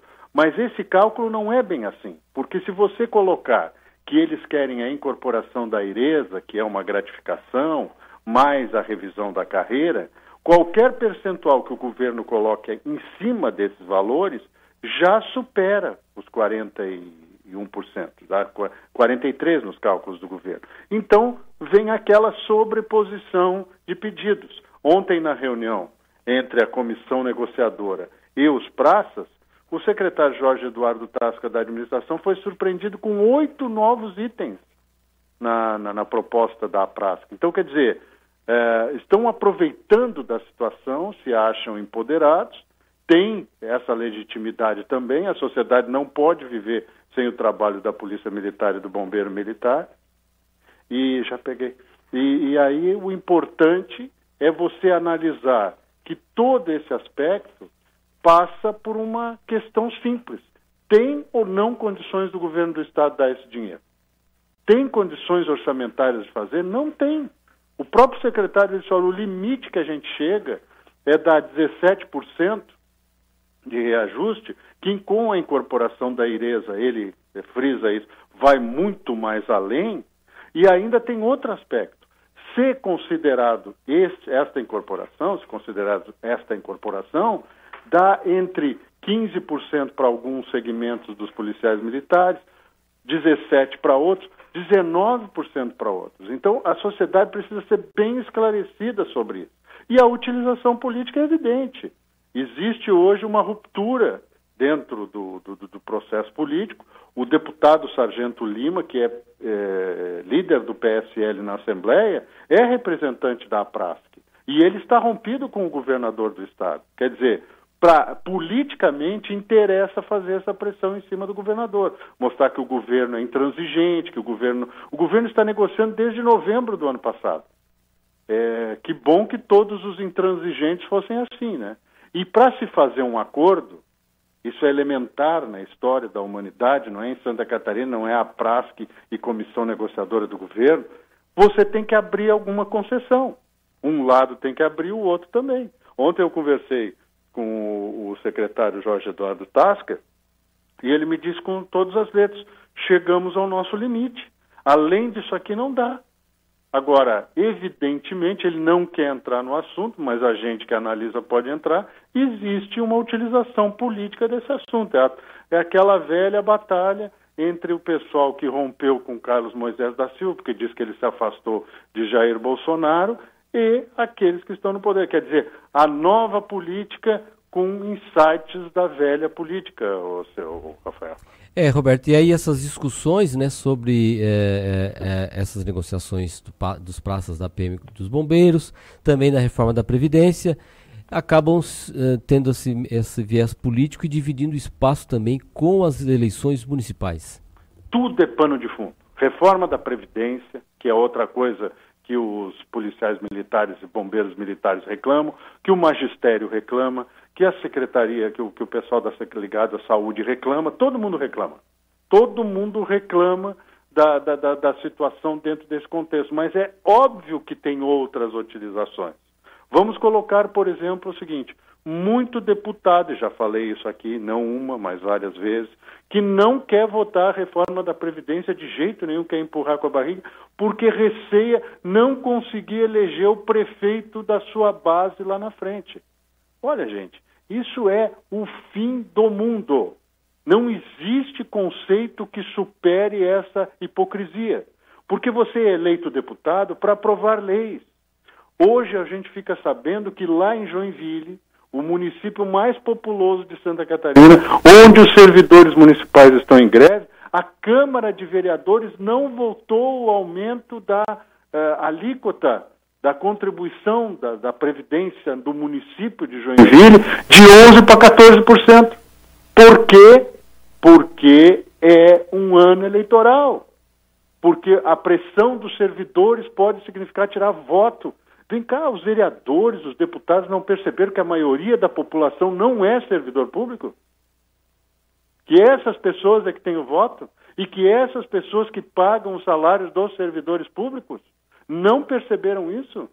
Tem medo que um outdoor ou uma campanha, esses votaram contra a categoria, vá prejudicar seu voto? Olha, reveja os seus conceitos. Você está vivendo em outro país, em outro planeta, em um ou em um universo paralelo não está vivendo a nossa realidade. O serviço público é importantíssimo, é essencial, tanto municipal, quanto estadual, quanto federal.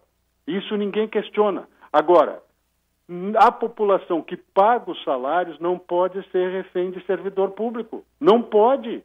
É a população. O patrão do servidor público é você que está me ouvindo agora, sou eu, é todo mundo que paga os impostos. E não o contrário. E não o contrário. Então, é, é lamentável ver isso, mas tem deputado lá, e olha, deputado, entre aspas, de carreira. Deputado, não, não vou votar porque isso vai me criar um problema, não vou eleger o meu vereador, o meu prefeito. Dane-se isso. Você foi eleito deputado estadual para votar as leis, para aprovar as leis. E lá em Joinville, que é um mau exemplo dos vereadores, não, não vamos. Sabe desde quando, seu Rafael Matos, em Santa Catarina, o desconto da Previdência dos servidores estaduais passou de 11% para 14%? Há cinco anos. Mas em Joinville não pode. Sabe quanto é o desconto de 11% para 14% lá no governo federal? A reforma da Previdência aprovada ano passado fez isso, mas em Joinville não pode. Eu estou dando um exemplo de Joinville, mas podia ser qualquer cidade do país. Porque há uma hipocrisia legislativa. Há o que a gente chama de politicagem. E politicagem não combina com os tempos que o Brasil vive. Ou nós aprendemos que a maioria é que de, coloca o seu destino à frente, ou nós vamos viver mordendo o próprio rabo que nem o cachorrinho e não vamos para lugar nenhum, vamos ficar andando em círculos. Então não é campanha. Esses dias alguém disse, não, você faz campanha contra os servidores públicos. Jamais. Comecei a minha carreira como servidor público. Dois anos e meio fui servidor público. Respeito os servidores públicos acima de muitos valores. Agora, usar politicamente, eleitoralmente, uma situação é lamentável, principalmente num ano de eleição e reforma da Previdência. Aí a gente está vivendo momentos assim de trevas, né? Porque todo mundo se acha no direito de dizer que tem direitos. Quem tem direito é quem paga os impostos e paga o salário das pessoas. Ponto. Entendeu? Os outros direitos podem ser respeitados dentro da lei. E não dá para fazer, senhores vereadores, senhores deputados, senhores deputados federais, senhores senadores, uma legislação diferente da Constituição. E lá na Constituição diz que houve uma reforma da Previdência dos servidores públicos federais, houve uma reforma da Previdência do, do chamado regime geral do INSS. A maioria da população teve os seus direitos modificados, mas para os servidores não pode. E aí entra o lado político do nosso político que não quer resolver essa parada. Tem que resolver tem que resolver. É uma questão simples. Não dá para conviver com 4 bilhões de rombo por ano em Santa Catarina, mais de 300 milhões de reais por mês. Ninguém sobreviver. E o pior, se aprovar a reforma da Previdência em Santa Catarina hoje, isso só vai ter repercussão positiva daqui a três governos. Três governos. Daqui a 12 anos. As pessoas não perceberam isso? Estão brincando com a realidade? Ou querem fingir que o problema não é deles. Se você foi eleito, você foi eleito para resolver problema e não para receber palma na esquina. O restante é tudo lero-lero. Dito isso, seu Rafael, com direito a discurso inflamado, um grande abraço e até amanhã. Um abraço e um bom dia, Roberto. Ponto de vista nos bastidores da política. 8 horas e 6 minutos. Vamos agora com o nosso repórter Cidade.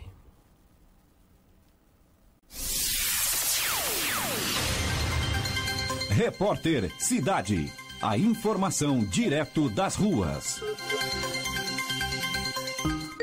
Antes do nosso repórter Cidade, temos informação aqui de que a forte chuva que caiu também na região metropolitana. Do, deu, deu certo agora? Então eu leio essa informação aqui. Depois, vamos então agora com o nosso repórter Cidade. Taylor Topanotti está na, na ANREC com o diretor executivo da Associação dos Municípios da região carbonífera, o Vanderlei Alexandre. Vai falar sobre o projeto Recuperar. Bom dia, Taylor. Bom dia, Rafael. Bom dia a todos os ouvintes da Rádio Cidade em Dia, do programa Em Dia com a Cidade. Exatamente, Rafael. Nós estamos falando diretamente da, da sede da Associação dos Municípios da Região Carbonífera, ANREC, para falar do contrato que foi do projeto Recuperar, projeto esse que foi assinado pelo governo do estado no final do ano passado, em novembro, e agora passou a parte de execuções nos municípios da nossa região. Para falar com a gente está aqui o diretor executivo da, da, da ANREC, o, o, o Vanderlei Alexandre. Muito bom dia, Vanderlei. Bom dia, Taylor. Bom dia a todos os ouvintes da Rádio é, Cidade em Dia. Prazer em falar contigo também, Rafael, e todos os ouvintes aí. Lei, o que, que significa esse projeto Recuperar? Esse projeto veio para que é, o governo do estado chegasse mais rápido, atendesse mais rápido a necessidade é, das rodovias estaduais de melhorias, né, que na verdade é um serviço contínuo esse de, de conservação das rodovias. Então, através do consórcio, o governo do estado está colocando dinheiro para que o consórcio né, dos municípios, que, que atinge 12 municípios da região, são 330 quilômetros de rodovias estaduais que passam também a ser cuidadas pelo consórcio. Na verdade, o Estado não deixa de cuidar dessas rodovias.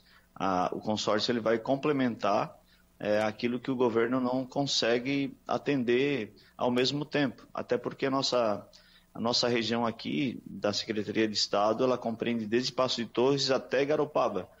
Tudo pela Secretaria Regional. Então, os consórcios vêm nesse momento para atender mais rápido a necessidade de roçada, de tapa-buraco, de é, sinalização viária, enfim, aqueles serviços rotineiros das rodovias estaduais. Existe um planejamento, é, a, ontem iniciou em Uruçanga, né, a, a, na rodovia. Existe um planejamento para o, o longo do ano, é, a efetivação desse projeto Recuperar? É, na verdade, existe um recurso na ordem de 2 milhões e 700 mil que vai servir para tapar buraco, vai servir para roçada e, e também para sinalização.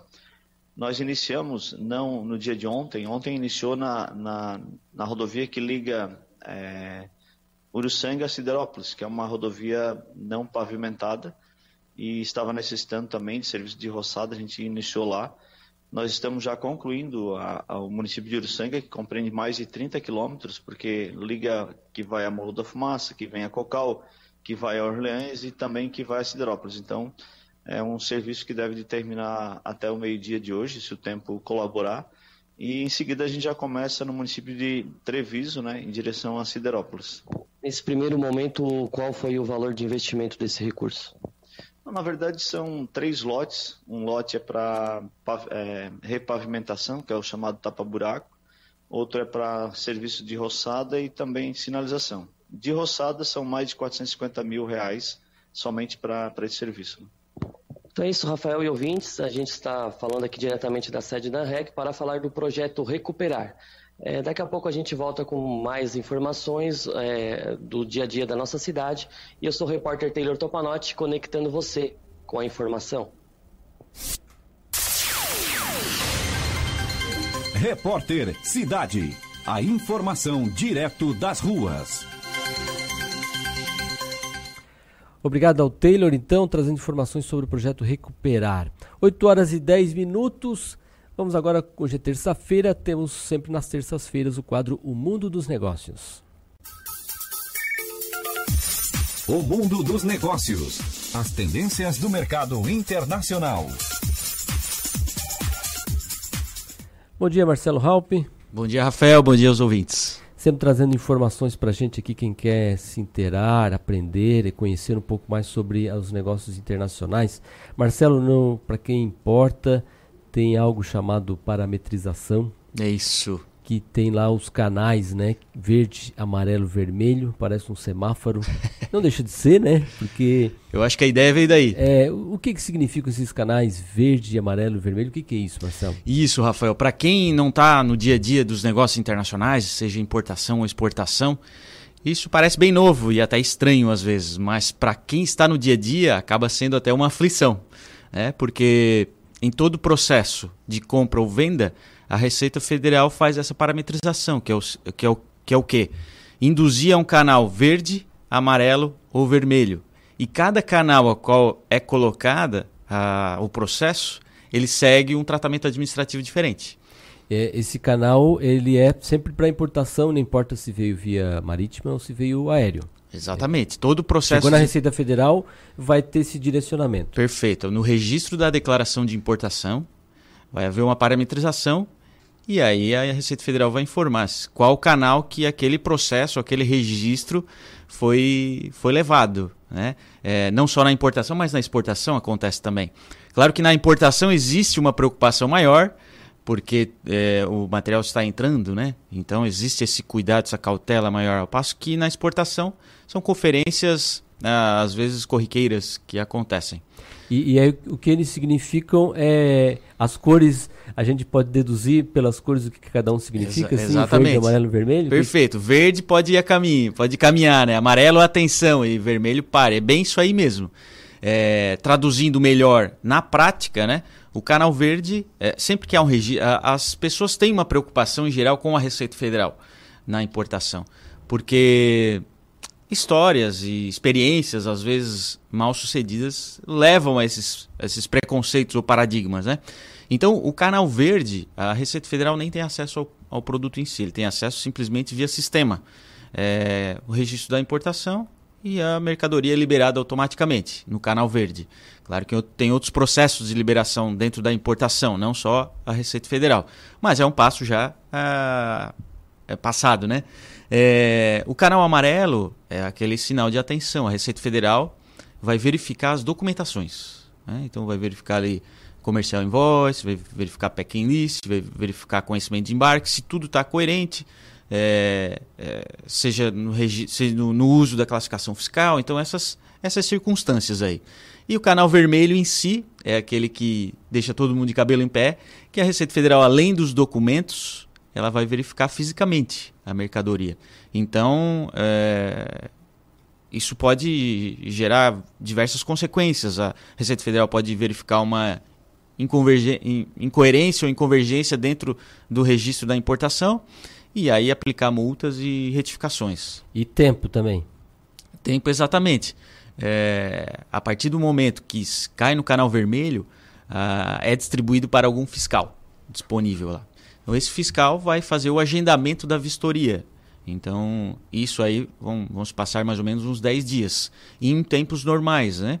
É, a gente já passou, num passado é, não tão distante, é, dificuldade de, de mão de obra, enfim, é, é, protestos da Receita Federal, onde demoravam mais. Agora, a legislação diz o quê? A Receita Federal tem que dar um parecer em 10 dias úteis, no máximo. A partir dali tem ferramentas jurídicas que a gente pode entrar para então é, forçar essa liberação dentro da, dos meios legais. Além desses do amarelo, do, do verde, do amarelo do vermelho, tem outros canais? Oficialmente o cinza, né? O cinza ele é mais preocupante e não tão comum, porque ele pode acontecer quando existe uma preocupação de subvalorização. Né?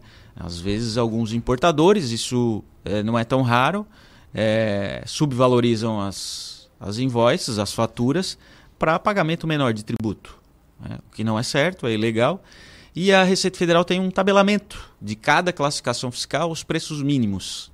Que a gente não sabe, não tem acesso, logicamente, mas é, foi abaixo daquele preço mínimo, eles vão. Eles podem direcionar um canal cinza e aí abrir uma investigação para saber se aquilo foi algum, alguma coisa errada mesmo ou se aconteceu pelos trâmites comerciais normal. É, e aí o tempo né, e os riscos são muito maiores dentro desse, desse canal cinza. Porque daí nessa questão de, de, de valores e tal, envolve uh, dumping, essas coisas todas que tá, uh, ou tá mexendo na nota, é. na nota pagou o preço real, mas fez uma nota o preço muito abaixo para os tributos. Isso, é, explicando bem, se uh, um produto custa um dólar, declara 10 centavos de dólar, se a Receita Federal... É, olhar que é impossível aquilo custar exatamente, isso, Exatamente, né? ela vai abrir uma investigação de contato com a China, vai fazer contato com o fornecedor em si, com outros fornecedores do mesmo produto, fazer uma pesquisa e aí é, tomar a sua ação de acordo com aquilo que for investigado. E aí pode ocasionar em crime, né? Porque o, os outros canais vão gerar multas, às vezes é um, alguma isso, coisa irregular. E, e, o que seria o canal Melancia, Marcelo? Isso é, é, é, é, bom, é legal a tua pergunta, porque é um canal onde a Receita Federal encaminha para o verde, mas no meio do caminho ela muda essa ideia e passa para o vermelho. e por isso que, é, socialmente, assim, diria, é, as pessoas começaram a chamar de canal melancia, pela essa é, liberdade da Receita Federal de mudar os caminhos. É, eles dizem que é verde por fora e vermelho por dentro. Ele não existe exatamente, né? Ou é verde ou é vermelho, mas por conta dessas circunstâncias, o pessoal começou a brincar desse canal melancia. Pois é, porque a situação acontece. Tá lá no verde, quase na porta de saída, vai, opa, opa, opa, volta aqui, volta aqui, volta aqui. Isso. Seria algo assim. É, mais ou menos assim, porque o processo, após a declaração, o registro da declaração de importação, tem um processo de parametrização e depois da liberação. Né? Normalmente, o canal verde, a parametrização, ele sai como análise fiscal. Então, todo mundo já sabe, ah, está caminhando para o verde.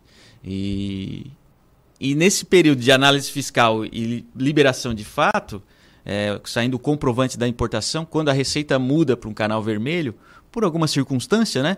É, isso pode acontecer aí de, de o canal melancia aparecer, ou seja, é, as, os importadores esperarem o verde e depois cair o vermelho.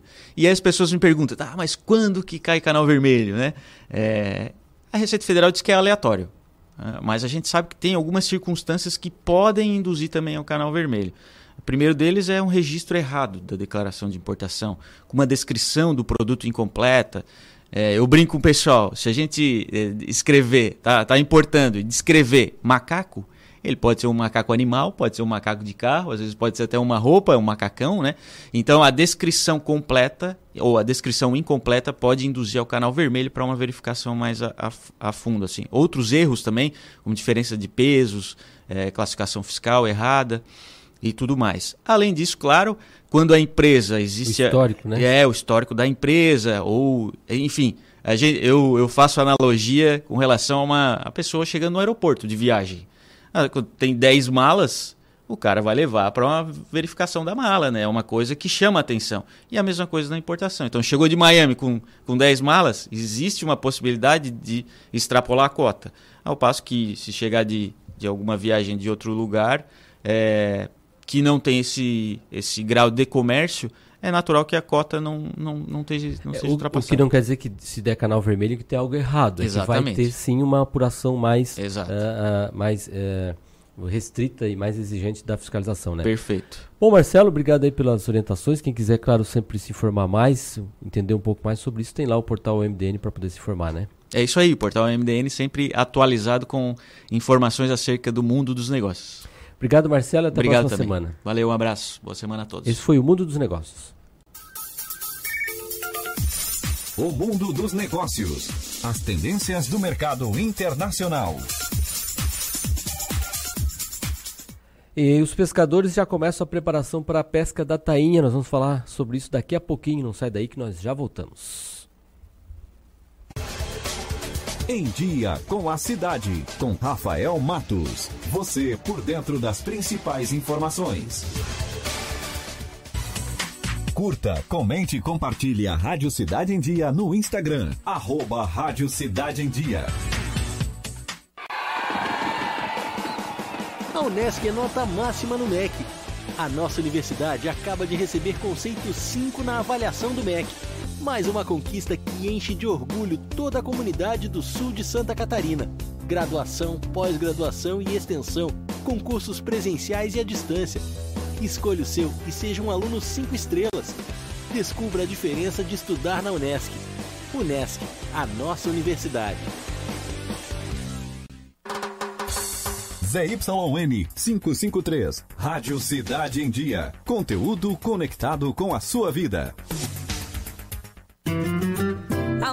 Não fique preocupado, mas hoje à noite eu sonhei com o meu ex. Papai, eu tenho dois namorados, estou pensando em ampliar pra três. Querida, me desculpe a franqueza, mas acho que você engordou. Vovó, aquela sua sobremesa é muito ruim, foi por isso que sobrou. Aquele seu perfume que eu adoro, hum, lembra minha primeira namorada.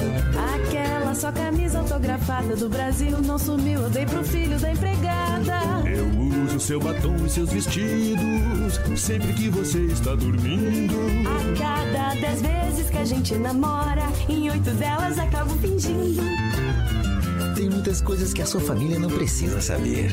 Mas se você é doador de órgãos, isso você tem que informar. Seja um doador, avise sua família.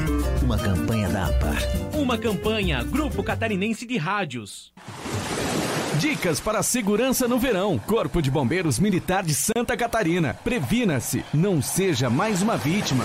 Respeite a sinalização. Para evitar acidentes em áreas de risco, o Corpo de Bombeiros Militar de Santa Catarina mapeou o estado e sinalizou as regiões que necessitam atenção. Tenha cuidado, respeite as sinalizações e não entre na água. Banhe-se apenas em locais com estrutura de guarda-vidas. Contribua com o trabalho do Corpo de Bombeiros Militar de Santa Catarina. Em caso de emergências, ligue 193.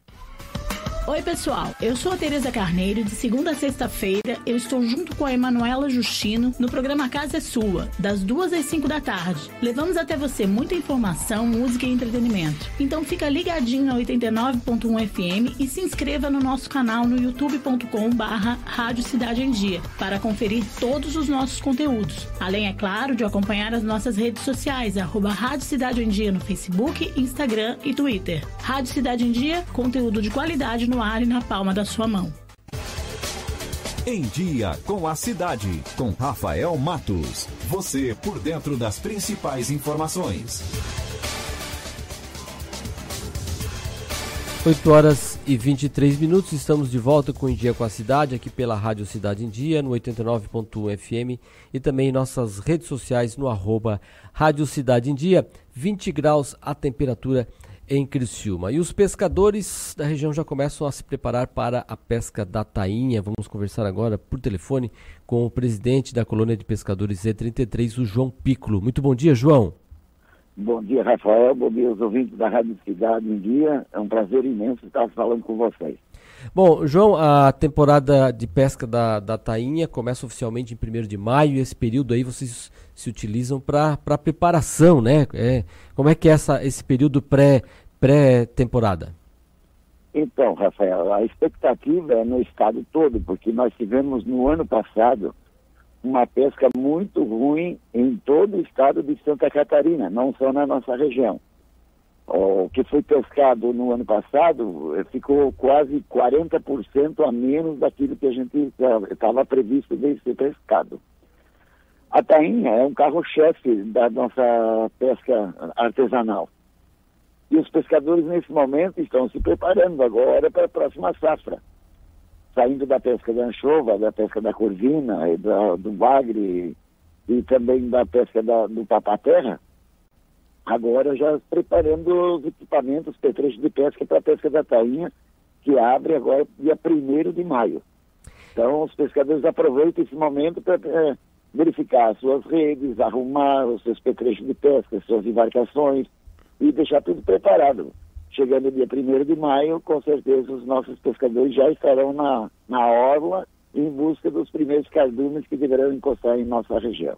É, nesse, nesse período agora que o senhor citou, pesca da anchova, da tainhota, da papaterra, como é que, como é que foi esse período de verão com a pesca desses outros, uh, dessas outras espécies de peixe? Nós tivemos não só na nossa região, como eu já tenho frisado em outro momento.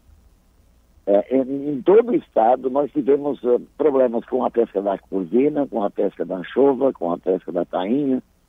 Por exemplo, a, a, a, a tainha, ela sai do Rio Grande do Sul, sai da Lagoa dos Patos, vem do Uruguai e vai até o Rio de Janeiro. Ao invés do que faz a, a, a corvina. A corvina vem do norte e vai para o sul.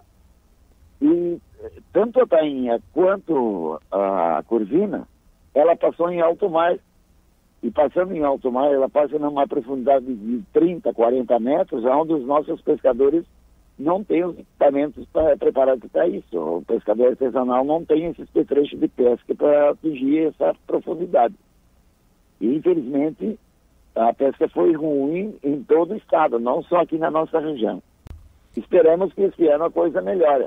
As temperaturas, os ventos, que nós dependemos muito, tivemos um ano muito atípico no ano passado, por exemplo, quase que não tivemos inverno, e a tainha, ela depende dessas temperaturas, de água fria, de tempo frio, de vento sul, de, de, das marés, para que ela encoste na nossa orla. Esperemos que nesse ano o inverno seja um pouco mais rigoroso do que foi no ano passado, para a gente poder também aproveitar esse momento para fazer a pesca. É, porque para tainha, como o senhor está dizendo aí, a, a, a, o quanto mais frio, o melhor, né? E aí essa seria a explicação para o ano ruim que tivemos no ano passado, foi um pouco o clima? Sim. O que que acontece, Rafael? As águas estando quentes, ela passa por fora, passa em alto mar. Quanto mais esfria a água, a tainha vem para a costa, nas bocas de barra, procurar as águas mais quentes para fazer a desova e, e, e reprodução. Né? E aí, nesse, no ano passado, não tivemos essa temperatura de água. A água continuou quente, o tempo continuou quente, e ela foi embora. Ela faz o curso dela, mesmo com água fria ou água quente, ela vai fazer o curso que ela é, que faz todos os anos. Mas a diferença é que se a água for fria lá mais em alto mar, ela vem para a costa. Se a água for quente, ela vai passar e vai a 30, 40 metros, aquilo que a gente tem falado, e vai embora, vai para o Rio de Janeiro, faz a desova e depois ela retorna o Rio Grande do Sul de novo para a Lagoa dos Patos. A, a, João, na colônia Z33, são quantos os pescadores inscritos aí que estão. Todo mundo trabalha com tainha também, né? Nós estamos aí com a que sobrevive da pesca, que pega, abrange desde a esplanada do Jaguaruna e que vem até a Barra Velha, Torneiro, pertence para a nossa colônia de pescadores, são aproximadamente 400 famílias que sobrevivem da pesca. Porém, também tem os outros pescadores de outras categorias que têm o direito de fazer a pesca e não receber os benefícios que são os benefícios da, da pesca. Então, eh, tem mais associados, mais pescadores que também podem utilizar as redes para fazer a pesca da tainha, então, porém não recebem os benefícios do, da colônia de pescadores do INSS. Tá certo, então, João, o João Piccolo, presidente da colônia de pescadores Z33, prestando informações aqui para a gente sobre a preparação aí para pesca da tainha. A gente espera, né, que dê tudo certo, que a gente tenha a tainha fresca, para no inverno aí poder comer aquela tainha fresquinha. João, muito obrigado pelas informações aqui para o nosso ouvinte espectador e um bom dia para você. Obrigado, Rafael. Dizer que a pesca da tainha, ela gera uma economia muito grande para nossa cidade ela atrai muitas pessoas vindo para o nosso município e quem vem para comprar a tainha, ele já aproveita comprar no mercado, ele abastece seu carro, ele faz as compras no, no, no rincão e isso ajuda a aquecer a economia do nosso município. Esperamos dar boa notícia e que a pesca venha com, todo, com toda a força esse ano para também dar garantia para a sobrevivência dos nossos pescadores. Tá Estamos certo. à disposição, um grande abraço. Abraço, obrigado ao João Piccolo. Muito bom dia para o senhor. 8 horas e 29 minutos.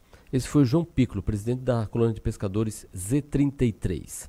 A forte chuva que caiu na região metropolitana do Rio de Janeiro, do Espírito Santo, no último, último fim de semana, provocou a morte de cinco pessoas. No Rio, quatro vítimas estavam nas regiões mais atingidas: a Zona Oeste, Baixada Fluminense e Zona Norte, e onde a situação ainda é crítica. Já em Duas Bocas, zona rural de Cariacica, no Espírito Santo, um homem morreu ao ser arrastado pela água. Ontem de manhã, ao visitar o bairro Realengo, o prefeito Marcelo Crivella foi atingido por uma pequena quantidade de barro enquanto dava entrevista a jornalistas. Na véspera, o prefeito comentou os estragos da chuva e disse que os cariocas gostam de morar perto de áreas de risco porque gastam menos com cocô e xixi, se referindo a que os moradores não querem gastar com as instalações de saneamento, com gastar com canos do saneamento. Infelizmente, é uma declaração infeliz e uma, uma reação, gerando uma reação também infeliz da população. 8 horas e 30 minutos. O mapeamento dos códigos genéticos do coronavírus encontrados nos dois brasileiros infectados pelo, pela Covid-19 sugere que já há transmissão entre países europeus. Um se parece com o vírus achado na Alemanha e o outro com o registrado na Inglaterra. No mundo, o total de mortes passa de 3 mil e quase 90 mil casos foram investigados. Ontem, o secretário de Vigilância em Saúde do Ministério da Saúde, Wanderson Kleber de Oliveira, ele deu uma entrevista coletiva sobre o assunto, eh, sobre a situação da doença no país e no mundo. Então a gente vai ouvir agora essa declaração do secretário de Vigilância em Saúde do Ministério da Saúde, o Wanderson Kleber de Oliveira, sobre o detalhamento dos casos por estado.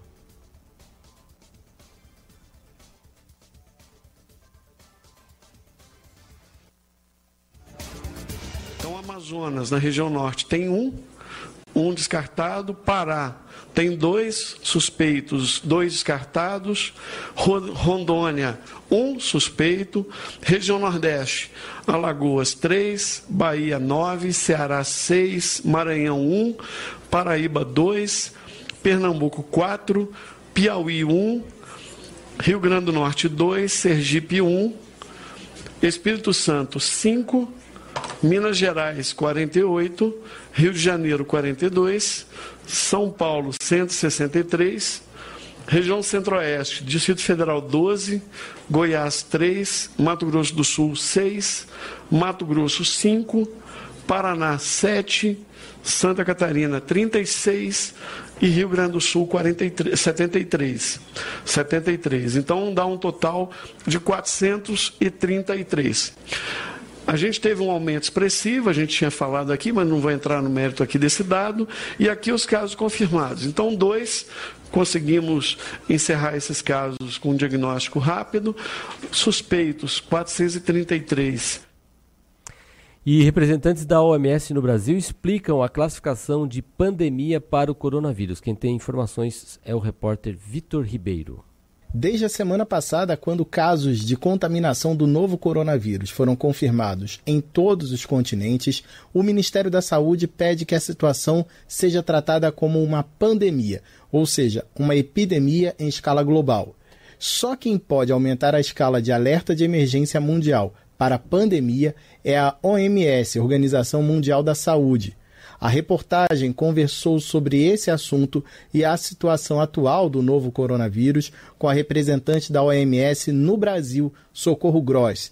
A pandemia somente declarada A pandemia somente é declarada pela Organização Mundial da Saúde, por nosso diretor-geral, Dr. Tedros, quando o comitê de especialistas submete a consideração e recomenda que os fatos são suficientes para declarar uma pandemia, e isso é circulação sustentada em todas as regiões da Organização Mundial da Saúde. Agora, não estamos em alerta máximo. Agora, nós estamos em alerta máxima. A circulação sustentada do vírus é quando uma pessoa transmite para outras dentro de um mesmo país. Socorro Gross reforçou que esse é um dos critérios para a declaração de uma pandemia muda a definição de caso. A definição de caso primeiro estava relacionada muda a definição de caso. A primeira definição de caso estava relacionada a pessoas que haviam viajado para a China. Depois, a definição de caso mudou para países que têm uma circulação sustentada e que estão exportando casos para outros países. Então, vai aumentando o número de países. Quando você tem um número de países que já é muito grande e tem tem já uma circulação sustentada, você já vai contar o número dos países. Você muda a definição de caso, mas o mais importante está feito, que é como você responde, como você protege a população. Na última sexta-feira, um grupo de pesquisadores brasileiros fez o primeiro sequenciamento genético do coronavírus nas Américas. O trabalho foi realizado em apenas 48 horas numa parceria do Instituto Adolfo Lutz com o Instituto de Medicina Tropical da Faculdade de Medicina da Universidade de São Paulo e com a Universidade de Oxford, na Inglaterra. A representante da Organização Mundial da Saúde no Brasil, Socorro Gross, destacou a importância da descoberta. Isso é muito importante para nós, para a pesquisa, o desenvolvimento. Isso é muito importante para nós, para a pesquisa e para o desenvolvimento de vacinas. E o desenvolvimento para conhecer por onde o vírus esteve porque a sequenciação genética permite nos dizer se vem de um lado, se vem de outro, quantas mutações tem. É a primeira região que tem a sequenciação genética e isso é muito relevante. Agora, as ações que temos que tomar, que eu gostaria de ressaltar, as crianças têm que ser vacinadas. As crianças mais vulneráveis são aquelas que não têm seu quadro de vacinação em dia. Socorro Gross também ressaltou a relevância das pesquisas desenvolvidas no Brasil para a OMS. As pesquisas são muito importantes para nós. Nós esperamos. As pesquisas são muito importantes para nós. Nós esperamos muitas pesquisas do Brasil. O Brasil tem capacidade, capacidade de pesquisa e de resposta. E a vigilância do Brasil é uma vigilância que, para nós, como vocês dizem em português, de ouro. Tem um padrão de ouro. E isso, para nós, no Brasil, é uma referência também para ter mais informação para outros países. É uma coisa que está em movimento. E o mais importante para a população neste momento, não tenha pânico, porque está sendo feito tudo o que se pode fazer agora. De acordo com um boletim divulgado nesse domingo pela Organização Mundial da Saúde, o novo coronavírus já afeta 59 países e o nível de alerta global é alto. Até agora, pelo menos 2.977 pessoas morreram por complicações da doença causada pelo vírus, a Covid-19. Os mais vulneráveis são os idosos e as pessoas com baixa imunidade. Em Brasília, Vitor Ribeiro. E para permitir um diagnóstico descentralizado, a Fiocruz vai produzir 30 mil kits de teste para o coronavírus. As informações são da repórter Eliane Gonçalves. O ministro da Saúde, Henrique Mandetta, confirmou que vai ao Congresso Nacional na semana que vem para discutir o orçamento da pasta e as ações de combate ao coronavírus. Só para compras emergenciais como máscaras, luvas e aventais foram destinados 140 milhões de reais. Segundo o cálculo da assessoria do Conselho Nacional de Saúde, só em 2019 o orçamento da saúde pública perdeu pelo menos 9 bilhões de reais em função da regra do teto de gastos que congelou os gastos federais em relação ao orçamento de 2017, apenas com a correção da inflação. Mas, segundo o ministro, a visita ao Congresso ainda não é para pedir recursos, mas apenas para fazer um alerta. Vou visitar o Congresso e vou colocar para eles que estejam preparados numa situação de emergência para eventualmente fazer a alocação de recursos no tempo da agilidade que seja. E o próprio orçamento que me deram para esse ano, que o Ministério da Saúde tenha agilidade, uma vez que há uma novidade orçamentária, de execução orçamentária, que a gente quer se entender para não haver lentidão quando de tomada de decisão de gastos orçamentários e que seja feito dentro da lei. O Ministério da Saúde também anunciou que a Fiocruz começa a produzir 30 mil testes para as ações de controle de vírus respiratórios, tanto do Covid-19, inclusive testes confirmatórios, quanto para os vírus do influenza A e B e para o H1N1. Sobre a decisão de algumas escolas particulares suspenderem aulas para alunos que estiveram nos países que registraram surtos da doença, o ministro diz que a decisão não tem base técnica. As escolas me parece uma decisão um pouco sectária, um pouco precipitada por parte dessas escolas, porque ela não se embasa em nenhum critério. nenhum critério técnico. Pelo menos duas escolas em São Paulo e uma em Brasília determinaram quarentena para os estudantes. O Ministério também prometeu publicar uma portaria com regras para o isolamento de pessoas em função do coronavírus. O objetivo é deixar os critérios mais claros para evitar situações como a do casal de turistas franceses que, por decisão judicial, ficaram internados compulsoriamente em Paraty, no Rio de Janeiro. Nesse final de semana, foi confirmado o segundo caso de coronavírus no Brasil. Um homem de 32 anos que chegou da Itália no dia 27 de fevereiro e mora em São Paulo. Ele foi atendido no dia 28 pelo Hospital Albert Einstein, que confirmou o diagnóstico. Além dele, na semana passada foi confirmado o caso de um empresário de 61 anos. Os dois pacientes estão em isolamento domiciliar e encontram-se em boas condições clínicas. Segundo a última atualização, nessa segunda-feira, o Brasil registrava 433 casos suspeitos de coronavírus, sendo 163 deles em São Paulo. Em São Paulo, Eliane Gonçalves. Obrigado, Eliane. 8 horas e 40 minutos. Estamos com a temperatura de 21 graus em Criciúma. Vamos atualizar então as informações do tempo, o clima na cidade. Clima na cidade. Tudo sobre o tempo. Terça-feira, 3 de março de 2020, de um dia de tempo instável e úmido no litoral de Santa Catarina, com o predomínio da nebulosidade, da condição de chuva a qualquer hora, alternando aí com alguns períodos de melhoria, mas com uma condição até de ter uma chuva mais persistente principalmente de Florianópolis ao litoral norte. Essa condição está associada à circulação marítima, ao transporte de umidade do mar em direção ao continente. A temperatura, portanto, não vai subir muito, a máxima deve ficar aí próxima à marca dos 27, 28 graus. Os ventos sopram do quadrante sul-sudeste, a intensidade fraca a moderada, com algumas rajadas no decorrer do dia. A ondulação é de leste, altura de onda em torno aí de 1,5m a 2 e picos de 2,5 metros, e meio, podendo até ter picos de 3, mas em áreas mais afastadas da costa. É um dia com muita nebulosidade, encoberto, uh, com condições para ocorrência de chuva na área de pesca tendo alguns períodos de melhoria no decorrer do dia. Gilsânia Cruz, meteorologista da EPAG Cirã, com as informações do tempo e do mar para o litoral de Santa Catarina. Clima na cidade. Tudo sobre o tempo. Obrigado, Gilsânia. 8 horas e 42 minutos. O presidente da Câmara dos Deputados, Rodrigo Maia, uh, requisitou aviões da FAB, a Força Aérea Brasileira, 250 vezes para viajar em 2019, contando idas e voltas. De 2003 para cá, nenhuma autoridade solicitou tantos voos num único ano. É o que mostra um levantamento feito pelo Drive e o Poder 360 com os dados da FAB. Os registros da aeronáutica só apontam quem pediu a aeronave, mas não indicam quem de fato viajou. Deste modo, não é possível assegurar que o solicitante efetivamente esteve nos voos. Quem tem direito a esses voos? Os voos em aeronaves da FAB são oferecidos a autoridades do alto escalão, podendo ser autorizadas pela, para demais personalidades políticas nacionais e estrangeiras. A legislação não apresenta restrição quanto aos acompanhantes. As aeronaves podem ser utilizadas para fins de segurança, emergência médica e viagens a serviço. Somente o vice-presidente da República e os presidentes do Senado, Câmara e STF têm o direito ao deslocamento para a residência permanente.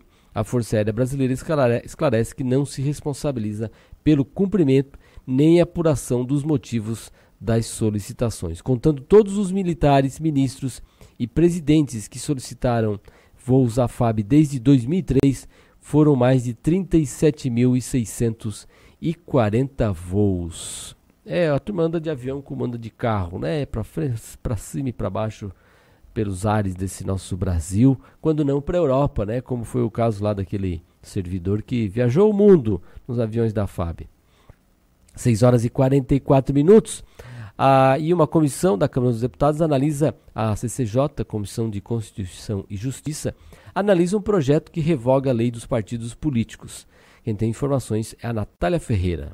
A Comissão de Constituição e Justiça da Câmara analisa projeto que revoga o trecho da Lei dos Partidos Políticos que pune o parlamentar que for contra as diretrizes adotadas por seu partido. A punição vai desde o desligamento temporário da bancada, suspensão do direito de voto nas reuniões internas e chega até a perda de cargos e funções. A medida seria uma punição pela infidelidade partidária, ou seja, uma punição por não votar de acordo com decisões da executiva do partido, por exemplo. O autor da proposta, o deputado Sanderson, do PSL do Rio Grande do Sul, defende que, se for necessário, o parlamentar seja suspenso das atividades internas do partido que integra, mas reprova que o partido impeça o congressista de exercer as funções parlamentares, como contribuir com a votação de um projeto. As punições intrapartidárias podem ocorrer. Agora, proibição, reprimenda, punição em atividade legislativa, parlamentar, é que nós entendemos que é inconstitucional, não é legal. A atividade parlamentar ela é consagrada somente à Casa Legislativa, ou seja, a Câmara dos Deputados, pelo seu plenário, é que pode dizer não. Um deputado não pode participar de uma comissão ou da atividade parlamentar propriamente dita.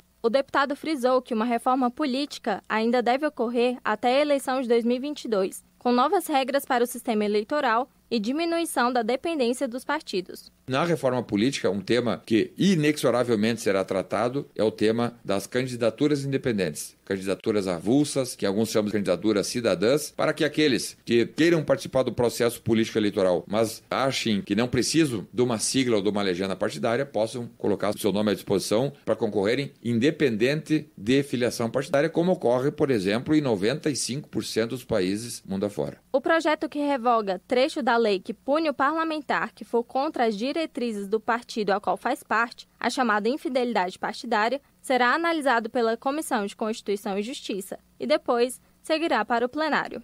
De Brasília, Natália Ferreira. Obrigada, Natália. 8 horas e 46 minutos. A gente vai fazer uma breve pausa. Na sequência, vamos falar sobre uma escola uh, de robótica que está sendo implantada em Criciúma. Nós já voltamos. Em Dia com a Cidade, com Rafael Matos. Você por dentro das principais informações.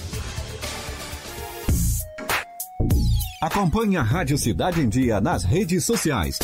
Arroba Rádio Cidade em Dia. Estamos no Facebook, no Instagram, no Twitter e no YouTube. Não arrisque ter que dizer adeus a um filho para sempre. O sarampo pode matar. Por isso, pessoas de 5 a 19 anos de idade devem ser vacinadas contra o sarampo. Fique atento. A vacinação vai até 13 de março. Procure uma unidade de saúde e leve a caderneta de vacinação. Quem já tomou as duas doses da vacina não precisa se vacinar. Movimento Vacina Brasil. Mais proteção para a sua família. Ministério da Saúde, Governo Federal, Pátria Amada Brasil. Time Marketing Digital tem o que o seu negócio precisa: criatividade e inovação para suas redes sociais. Vem com a Time e faça o seu negócio crescer. Entre em contato através do nosso WhatsApp 4899114 0193. Rádio Cidade em Dia, 89,1 FM. Conteúdo conectado com a sua vida. Por uma cidade melhor. Fique alerta: todos os tipos de papéis são recicláveis, inclusive caixas do tipo longa-vida e de papelão. Não recicle papel com material orgânico, como caixas de pizza cheias de gordura, pontas de cigarro, fitas adesivas, fotografias, papéis sanitários e papel carbono. A preservação do meio ambiente começa com pequenas atitudes diárias que fazem toda a diferença. Uma das mais importantes é a reciclagem do lixo. Faça sua parte. Cuide da sua cidade. Um alerta Rádio Cidade em Dia. Estamos com uma super promoção nos cinemas Arcoplex dela e Arcoplex Criciúma, onde o valor do ingresso é preço único para todos os clientes. Não tem meia entrada. Segunda, terça, quinta, sexta, sábado e domingo, você paga apenas 10 reais. Quarta promocional apenas 8 reais. Sábado maluco, último sábado do mês, você também paga somente 8 reais. Nossa! Você não pode perder. Aproveite, venha para Arcoplex Cinemas. Em Dia com a Cidade, com Débora Correia e Rafael Matos. Você, por dentro das principais informações. Oferecimento: Unesc. Matrículas abertas. Formação e inovação para transformar o mundo.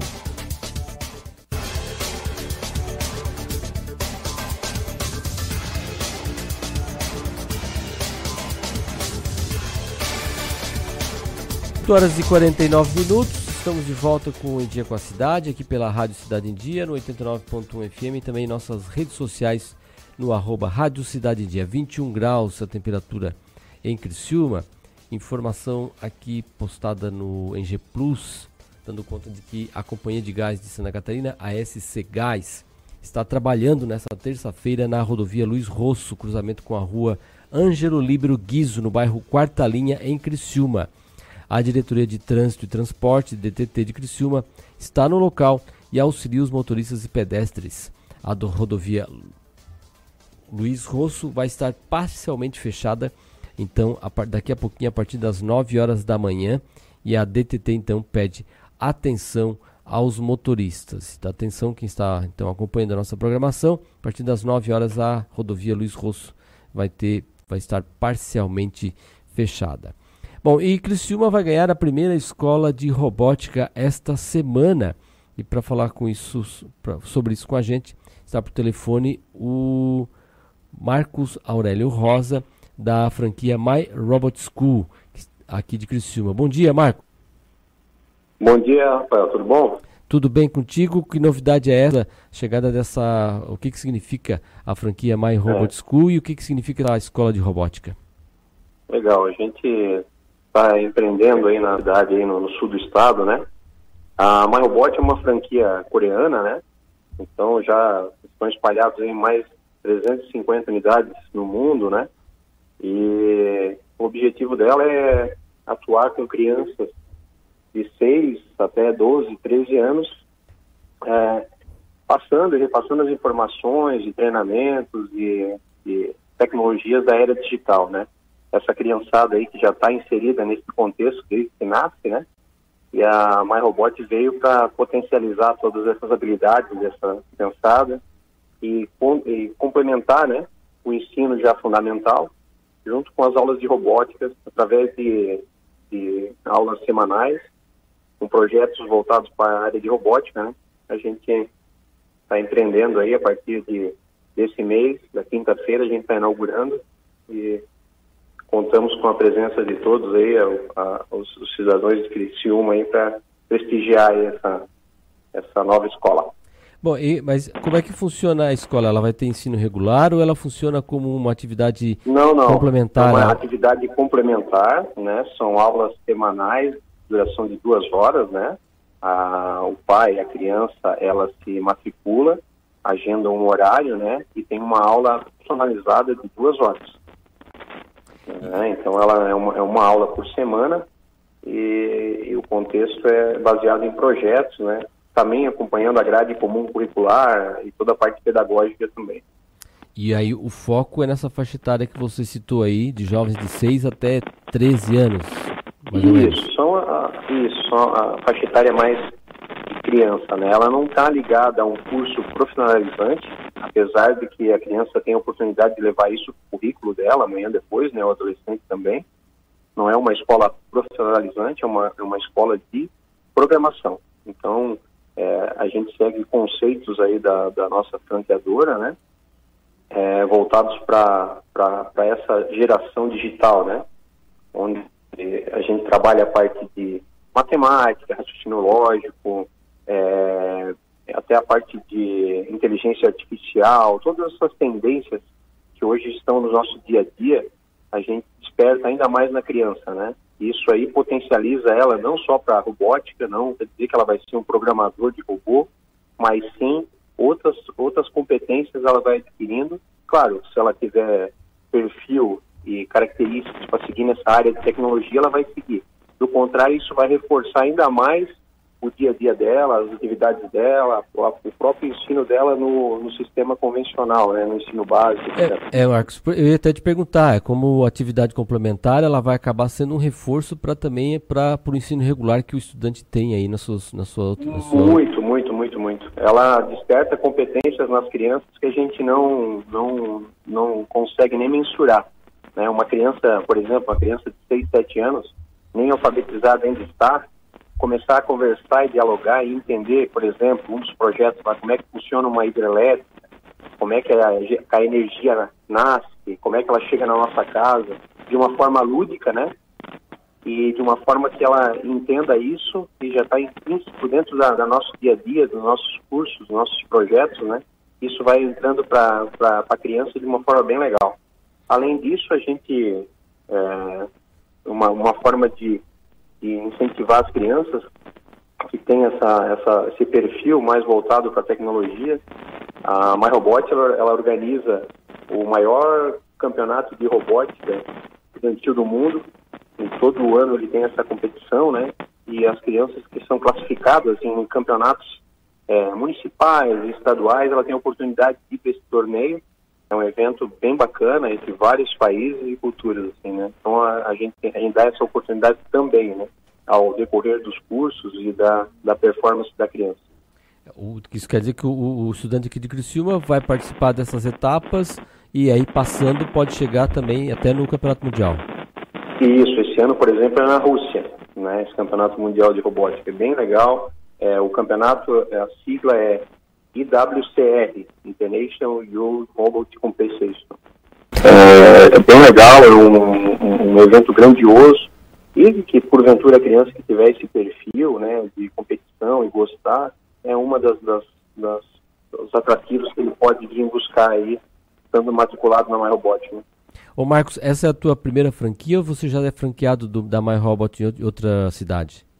Não, dessa unidade a gente é a nossa primeira franquia, a gente é empreendedor aqui na cidade de Criciúma, a gente também já trabalha nessa área, né? A, a gente tem aqui na cidade de Criciúma a Eco Automação, é uma empresa voltada para automação industrial de maneira geral, né? E já está no nosso DNA essa parte aí, mais voltada para a indústria, obviamente, né? Mas vamos, como, como eu brinco sempre, a gente já está plantando sementinhas aí para o futuro, quem sabe, né? É, então quem... profissionais para trabalhar na ecoautomação. Certo. E quem quiser então conhecer o, a MyRobot, ela está aonde aqui, aqui na cidade? A gente fica na rua Joaquim Nabuco, ela fica é, no número 697, no Michel, né? Ela fica depois do Colégio Michel, no lado direito. Ok, então, inaugura então o, na... O Colégio Michel é referência ali, né? Depois do Michel, no lado direito. A gente está inaugurando na quinta-feira, quinta dia 5. Começa às 8 da manhã e vai até às 8 da noite a inauguração. Aí durante esse dia a gente vai ter lá pessoas demonstrando os projetos, o pessoal conversando a respeito, é, passando toda a dinâmica do, do, dos cursos, é, as novidades que estão por vir também, lançamento de cursos novos, além dos de robótica, e também, como é a semana de inauguração, algumas promoções para parte dos pais que têm interesse em matricular o filho já, é, é mais vantagem por conta da, dos vouchers de promoção, etc. Ok, então obrigado ao Marcos Aurélio Rosa, franqueado da My Robot School, que aqui está abrindo sua unidade em Criciúma. Muito obrigado pelas informações aqui para o nosso ouvinte e espectador. Um bom dia para você, sucesso aí no seu empreendimento. Obrigado e estamos sempre à disposição. Obrigado, Marcos. 8 horas e 57 minutos. Propostas querem revogar o decreto que altera as regras para o financiamento da atenção básica à saúde. Quem tem informações sobre isso é a repórter Paula Bitar. Tramitam na Câmara três projetos de decretos legislativos para anular uma portaria do Ministério da Saúde que reestrutura a distribuição de recursos federais para os municípios. Pelas regras da portaria, os municípios passarão a receber recursos com base no número de pessoas cadastradas e atendidas pelos serviços de atenção primária à saúde. Atualmente, os recursos são calculados com base no número total de habitantes, o que, segundo o deputado Alexandre Padilha, do PT de São Paulo, já é insuficiente para garantir o atendimento àqueles que procuram serviços de saúde. O deputado, que já foi ministro da Saúde, é autor de um dos projetos de decreto legislativo e lembrou que, desde que foi estruturado, o Programa de Atenção Básica à Saúde tem parte de seus recursos baseados na população total do município. E essa mudança para que o financiamento seja realizado com base apenas nas pessoas cadastradas vai dificultar ainda mais o atendimento à população. Qual o problema? Para você cadastrar a população, você precisa ter equipe de saúde da família, os agentes comunitários de saúde. Nem todo município consegue ter 100% da população coberta exatamente porque não tem recurso para isso. Então o Ministério está reduzindo esse recurso. Já o professor de saúde coletiva da Universidade de Brasília, Everton Nunes Silva, afirmou que a portaria por si só não é prejudicial porque o cadastro serve de base para orientar as ações de saúde. Mas ele alerta que a previsão de um ano para que as unidades de saúde se adaptem pode não ser suficiente. A portaria ela tem se alinhado com outros sistemas de saúde, que a questão do pagamento por desempenho, a questão da captação, que é o cadastro, ele tem sido adotado em vários outros países, né, como Portugal, Reino Unido, então, ele tem um relativo sucesso e algumas evidências científicas, por mais que elas não sejam tão uh, robustas assim, uh, uh, elas indicam que esse, essa forma de financiamento tende a gerar mais resultados. O, o, problema dessas evidências é que os modelos são muito diferentes, porque os países são diferentes, né? os sistemas de saúde são diferentes, mas há uma tendência desses modelos gerarem mais resultados né, para a população como um todo. Mais dois projetos se somam à proposta do deputado Alexandre Padilha para tentar anular a mudança de cálculo de recursos para a saúde nos municípios, que passou a ser por cadastros no sistema de saúde, em vez de contar a população total do município. As três propostas vão ser analisadas pela Comissão de Seguridade Social e Família. A relatora já foi escolhida e vai ser a deputada Carmen Zanotto, do Cidadania de Santa Catarina. Brasília, Carla Alessandra. Obrigado, Alessandra. Nove horas em ponto. Vamos agora com as informações com o nosso repórter Cidade. Repórter Cidade. A informação direto das ruas. Nosso repórter Taylor Topanotti volta aqui no programa em Dia com a Cidade com informações sobre a nova tarifação da Casan, Taylor. Bom dia, Rafael. Bom dia a todos os nossos ouvintes da Rádio Cidade de Criciúma e do programa Em Dia com a Cidade. Estamos aqui de volta e dessa vez para falar sobre a nova tarifação que a Casan, desde o último domingo, é, vai, é, já está cobrando essa fatura para o consumidor. Para falar com a gente está aqui Nivaldo Besbirolo, ele que é gerente financeiro e também é, da Casan, aqui da região, da, desde o sul até a Serra é, catarinense. E vai falar com a gente um pouco mais sobre essa nova tarifação. É, Nivaldo, bom dia. É, qual a, nova, a, a, principal modificação que tem da antiga tarifação para essa nova taxação? É, bom dia a todos os ouvintes da, da Rádio Cidade. É, é, primeiramente, o, o, estímulo que a gente, junto com as agências reguladoras e a demanda da sociedade, foi achar a melhor forma de fazer uma tarifação justa tanto para o cliente como também para o meio ambiente para tentar racionar o racionamento de água. Então a gente conseguiu chegar num ponto comum e chegar na tarifa mínima para manutenção da empresa de 20, 29 reais e, com isso fazer a tarifação de acordo com cada metro cúbico realmente consumido. Um, hoje mais de 60% dos usuários da Casan consomem até 60%, por, é, 60% consomem até 10 metros cúbicos por mês. Então, os clientes que conseguirem manter até 8 metros cúbicos vão manter a, é, a fatura igual ou menor. Essa redução é, do R$ 29,00 que vai começar a partir a, a tarifa pode chegar a 56% de redução para, para o cliente. E o máximo que uma fatura pode aumentar é 10%. Existe também a questão das tarifas sociais, né? Isso modifica com essa nova regulamentação? É, esse é um ponto importantíssimo. A Casam hoje ainda mantém é, uma das tarifas sociais mais baixas do Brasil. É, a taxa de disponibilidade vai ser 5,50 e ainda continua sendo a mais baixa do Brasil. Então, continua a mesma situação e vai ser cobrado por metro cúbico também. Para aquelas pessoas que moram em condomínio, que têm a sua empresa, é, qual a modificação é, é, é irá modificar de maneira significativa ou é, é mesmo uma questão de é, conscientização para a economia de água mesmo? Isso, o foco principal é incentivo, porque hoje a antiga tarifa tu pagava 10 metros cúbicos, então tu tinha esse 10 metros disponível. Se tu consumisse 1 ou 10, tu não tinha estímulo para redução. Porque, ah, se eu já estou pagando, tem disponível, eu posso usar. Não tinha racionamento. Então agora, com a tarifação desde o primeiro é, metro cúbico consumido, cada metro a menos que tu consumir vai refletir diretamente no, na economia da sua fatura, né? E mesmo a, a, questão do racionamento da água. Então é um ponto que reflete tanto para o meio ambiente como para a sociedade. O condomínios é, vai ser a mesma situação de é, a, o que acontece. Tem 10 apartamentos, são considerados 10 unidades consumidoras.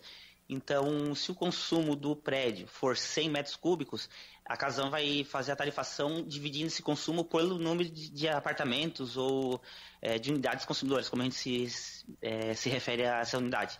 Então a tarifação é como se fosse uma casa. Então não tem, não vai ter a oneração dos condomínios com relação, não vai ser uma taxa única e já aplicar sobre a tabela progressiva. É proporcional ao número de apartamentos a, a tarifa não, não vai entrar na, na próxima fatura, né? Só na de abril. Isso, outro ponto importantíssimo é isso aí. É, entrou em vigor dia 1 de março.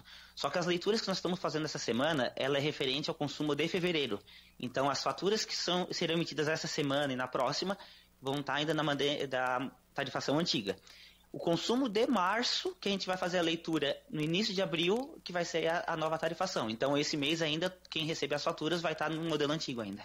Para os municípios que têm o saneamento básico, também isso pode refletir de alguma maneira na, na, nas próximas faturas, né?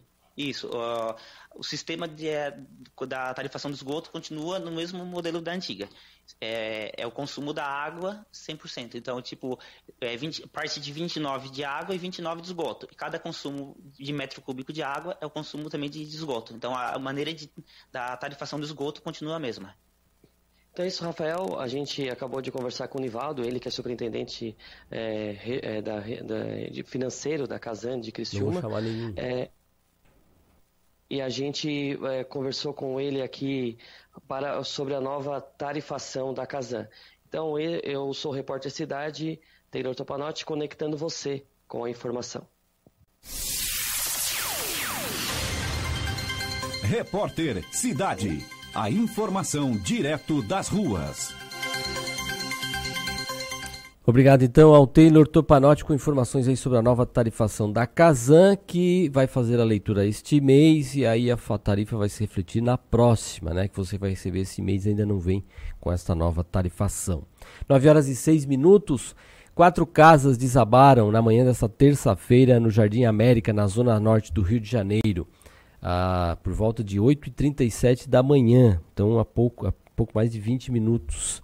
Uh, não, 20 minutos, 20, 30 minutos. Até, até esse horário não havia informações sobre vítimas. O alerta foi dado pelos moradores da região. Os bombeiros foram chamados por volta de 10 para as 7 da manhã na rua Rodolfo Chamberlain, onde ocorreu o desabamento e ela foi interditada. O local do desabamento fica em uma via paralela à rodovia Presidente Dutra e às margens do rio Acari. É, 9 horas e 7 minutos. Daqui a pouquinho vamos falar sobre o caminhão das profissões. Não sai daí que nós já voltamos. Em Dia com a Cidade, com Rafael Matos. Você por dentro das principais informações. Siga a gente no Twitter. Rádio Cidade em Dia. A Unesc é nota máxima no MEC a nossa universidade acaba de receber conceito 5 na avaliação do MEC. Mais uma conquista que enche de orgulho toda a comunidade do sul de Santa Catarina. Graduação, pós-graduação e extensão, concursos presenciais e à distância. Escolha o seu e seja um aluno 5 estrelas. Descubra a diferença de estudar na Unesp. Unesp, a nossa universidade. A melhor forma de se evitar a dengue é combater os focos de acúmulo de água, locais propícios para a criação do mosquito transmissor da doença. Para isso, é importante não acumular águas em latas, pneus velhos, vasinhos de plantas, jarros de flores, garrafas, caixas d'água, tambores, lixeiras, entre outros. A prevenção é a única arma contra a doença. Faça a sua parte e mantenha a cidade longe do mosquito da dengue. Uma campanha Grupo Catarinense de Rádios. ZYN 553, Rádio Cidade em Dia. Conteúdo conectado com a sua vida. Notícias em um minuto farra do boi é considerada crime pela legislação federal e a pena para quem promove o ritual varia de três meses a um ano de prisão. Mesmo sendo ilegal, esse tipo de evento ainda é registrado em Santa Catarina, principalmente no período da quaresma e em cidades do litoral. Agora, uma nova lei estadual aprovada pela Assembleia Legislativa e sancionada pelo governador vem reforçar a punição para os participantes dessa prática. O texto impõe multa para quem promover, divulgar e participar de qualquer ritual típico conhecido como farra do boi. A regra também vale para quem comercializar o animal para essa finalidade. Os valores das multas variam de mil reais para cada participante que for identificado até 10 mil reais para os promotores e divulgadores da farra. Você ouviu Notícias em um Minuto, uma produção da Assembleia Legislativa de Santa Catarina. Oi, pessoal, eu sou Márcio Mariano e estou aqui na Rádio Cidade em Dia, de segunda a sexta-feira, no programa Boa Noite Cidade. Aguardo vocês a partir das 20 horas, abrindo espaço para as notícias dos bairros, entrevistas com líderes comunitários, lideranças políticas e muito mais. Então, sintoniza aí no 89,1 FM e segue a gente no youtube.com barra Rádio Cidade em Dia para assistir todos os nossos conteúdos. Não esquece de acompanhar nossas redes sociais, arroba Rádio Cidade em Dia no Instagram, Facebook e Twitter. Rádio Cidade em Dia, conteúdo de qualidade no ar e na palma de sua mão. Em Dia com a Cidade, com Rafael Matos. Você por dentro das principais informações.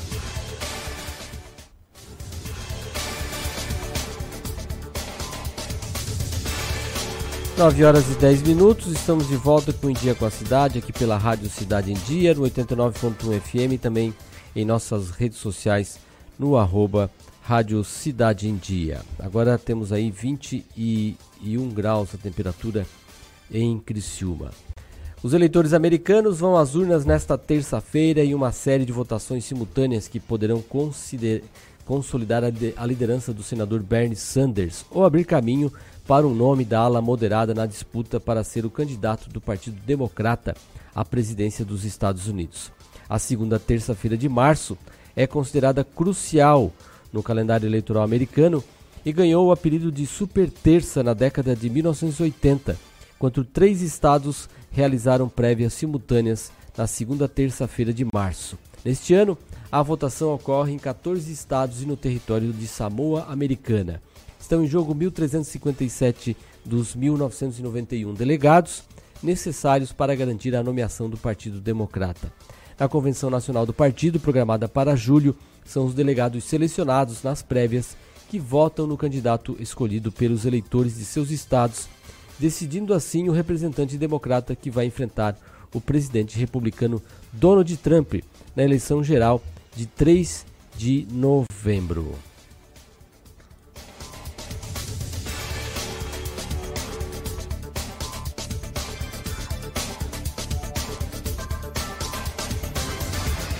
9 horas e 12 minutos. O presidente do Uruguai, que tomou posse no último domingo, ele prometeu mais policiais nas ruas. Quem tem mais informações é a repórter Marieta Casarré. Nesta segunda-feira, Luiz Lacachepou, recém-empossado presidente do Uruguai, afirmou que uma das suas prioridades é aumentar a presença policial em todo o país. Lacachepou destacou que o novo governo está comprometido em recuperar o território nacional e que os uruguaios precisam sair de casa pensando que haverá um policial na rua e não um criminoso. Em 2018, pela primeira vez na história uruguaia, o país alcançou dois dígitos na taxa que mede o número de homicídios. Foram registrados mais de 11 assassinatos a cada 100 mil habitantes, de acordo com o Observatório de Violência e Criminalidade do Ministério do Interior do Uruguai. O aumento da violência colocou o país em quarto lugar na América do Sul, menos violento apenas que Venezuela, Brasil e Colômbia. Outro ponto que o novo presidente reforçou foi o controle do sistema prisional e o combate ao narcotráfico. O presidente disse ainda que os uruguaios terão de se acostumar a apresentar os documentos para a polícia. Lacachepou afirmou que acredita que um cidadão que esteja andando ou trabalhando entenderá que está sendo protegido. De Montevidéu, no Uruguai, Marieta Casarré. 9 horas e 13 minutos e pesquisas de Boca Uno apontam a vantagem para o Likud, partido do primeiro-ministro Benjamin Netanyahu, nas eleições de Israel. Atrás está o azul e branco, sigla de Benny Gantz, principal opositor do atual premier. Pelas projeções, o Likud sozinho não vai conseguir a maioria das cadeiras do Knesset, o parlamento israelense. Porém, Considerando os partidos aliados da sigla governista, Netanyahu deve contar com cerca de 60 parlamentares e aí acabar de vez com esta sequência de eleições em Israel, já que essa, as eleições de segunda-feira foram as terceira, terceiras eleições em menos de um ano, já que nas duas anteriores não conseguiu a maioria para formar um novo governo. 9 horas e 14 minutos, informações sobre o coronavírus aqui na América do Sul. O Equador agora tem seis casos confirmados do coronavírus. Vamos ouvir o que tem a dizer também a Marieta Casarré. O Ministério da Saúde do Equador informou nesta segunda-feira que o país já tem seis casos confirmados do novo coronavírus. Um comunicado oficial divulgado pelo órgão afirma que a primeira paciente detectada com Covid-19 continua na área de cuidados intensivos de um dos 15 hospitais adequados para tratar a doença. Ainda de acordo com o comunicado, os outros cinco pacientes confirmados lentidão. têm sintomas leves e permanecem isolados em suas casas sob controle e vigilância epidemiológica. Nesse domingo, em uma coletiva de imprensa, a ministra de Saúde do Equador, Carolina Andramunho, pediu tranquilidade à população e reforçou que o mais importante é a prevenção. O primeiro caso confirmado no Equador é de uma senhora equatoriana de 70 anos que mora na Espanha e chegou ao país em um voo direto de Madrid no dia 14 de fevereiro. O caso foi diagnosticado na cidade de Guayaquil, situada a oeste do país, e é grave. O governo confirmou ainda que outros 177 cidadãos equatorianos estão com suspeita da doença e seguem monitorados. Pelo Twitter, o presidente do Equador, Lenin Moreno, disse hoje que a pior epidemia é o pânico e o pior vírus é o rumor. Afirmou ainda que o país vai combatê-los com certezas, verdades e transparência. De Montevidéu, no Uruguai, Marieta Casarré. Os arquivos do Papa 22 acusados de se omitir diante do nazismo foram abertos a pesquisadores. As autorizações para se instalar em uma das pequenas salas de estudo dos arquivos do Vaticano já foram distribuídas a mais de 200 interessados que se inscreveram.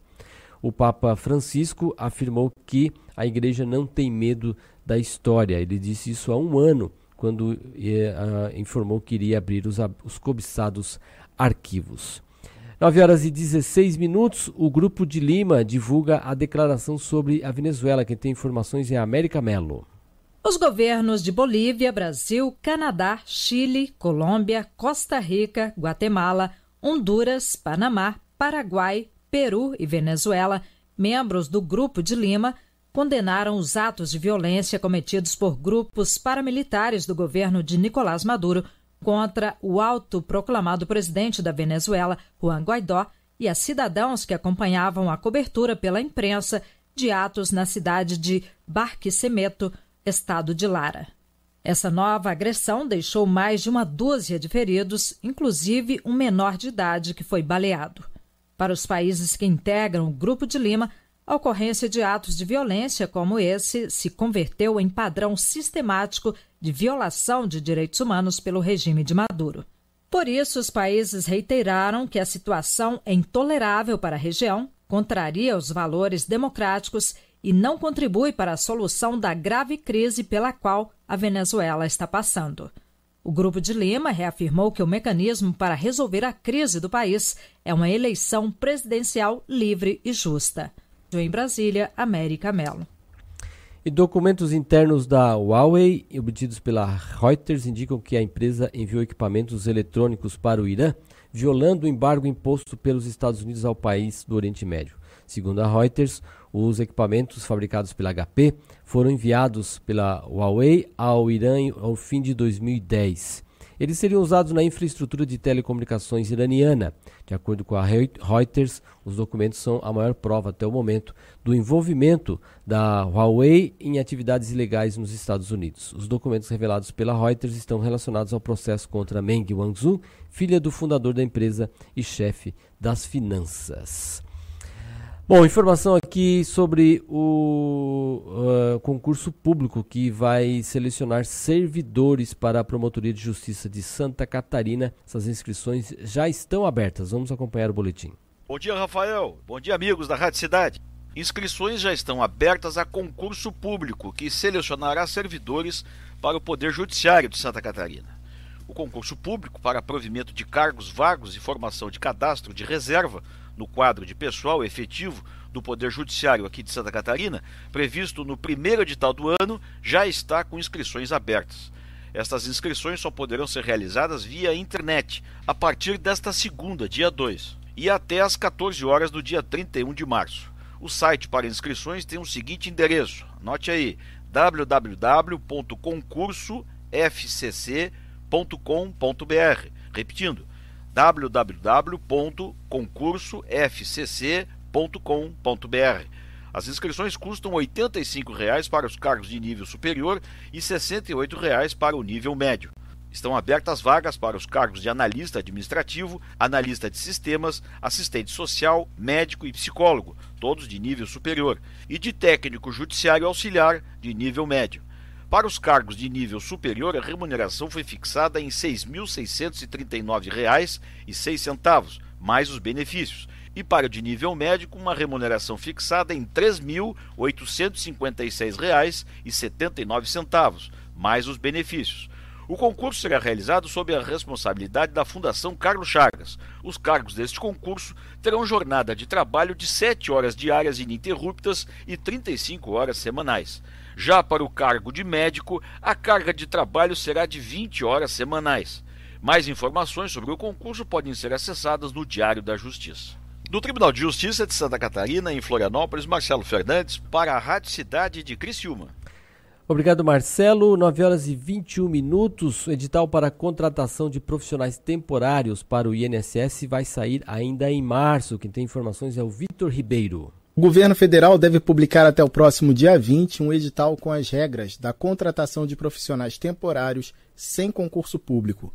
Inicialmente, o objetivo é acelerar a análise e a concessão de benefícios previdenciários com a contratação de mais de 8 mil servidores públicos já aposentados ou militares da reserva. Nas contas do Ministério da Economia, essa operação no INSS deve custar 160 milhões de reais este ano.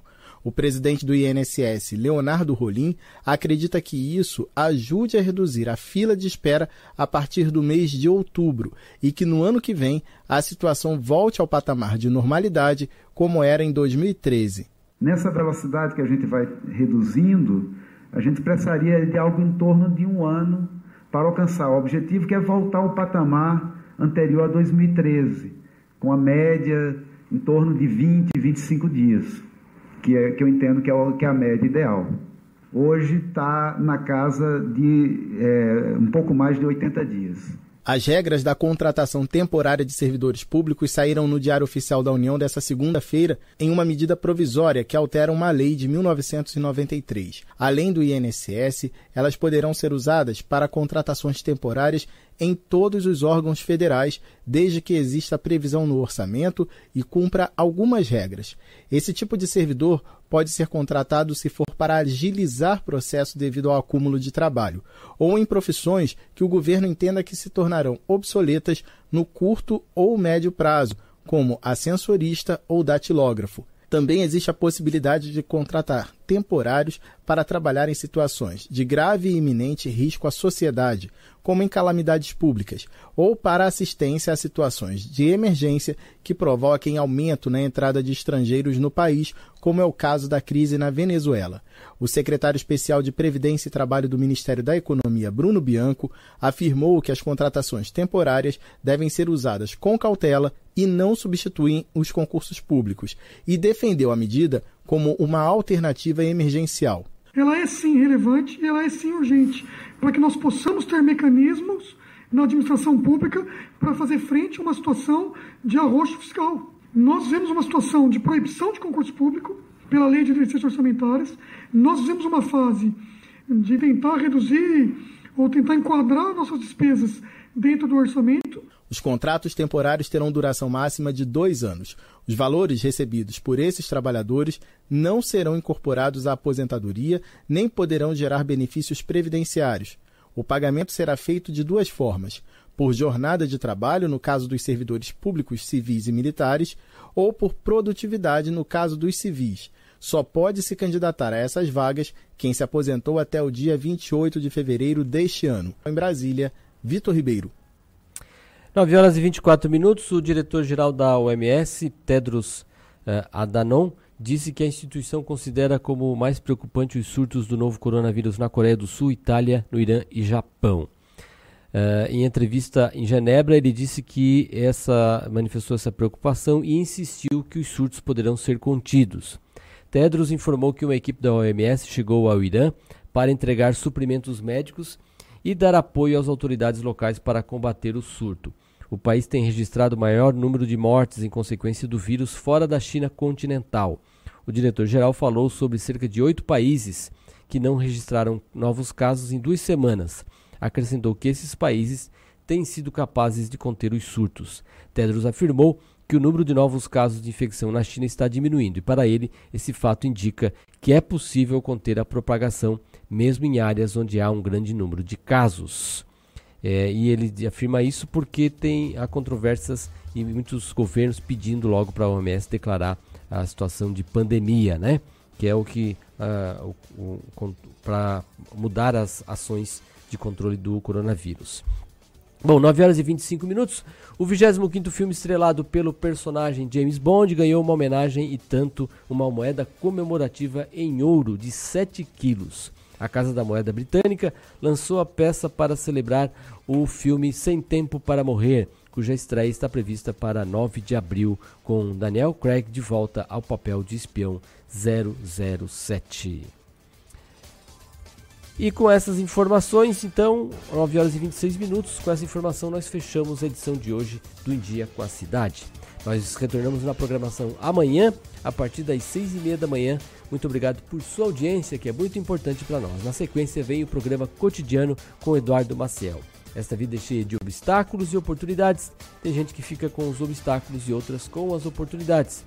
E eu agradeço a oportunidade de poder acordar todos os dias para estar aqui com vocês. Então, a gente volta amanhã até seis e meia da manhã. Tchau. Você ouviu Em Dia com a Cidade, com Débora Correia e Rafael Matos. Você, por dentro das principais informações. Oferecimento: Unesc. Matrículas abertas. Formação e inovação para transformar o mundo.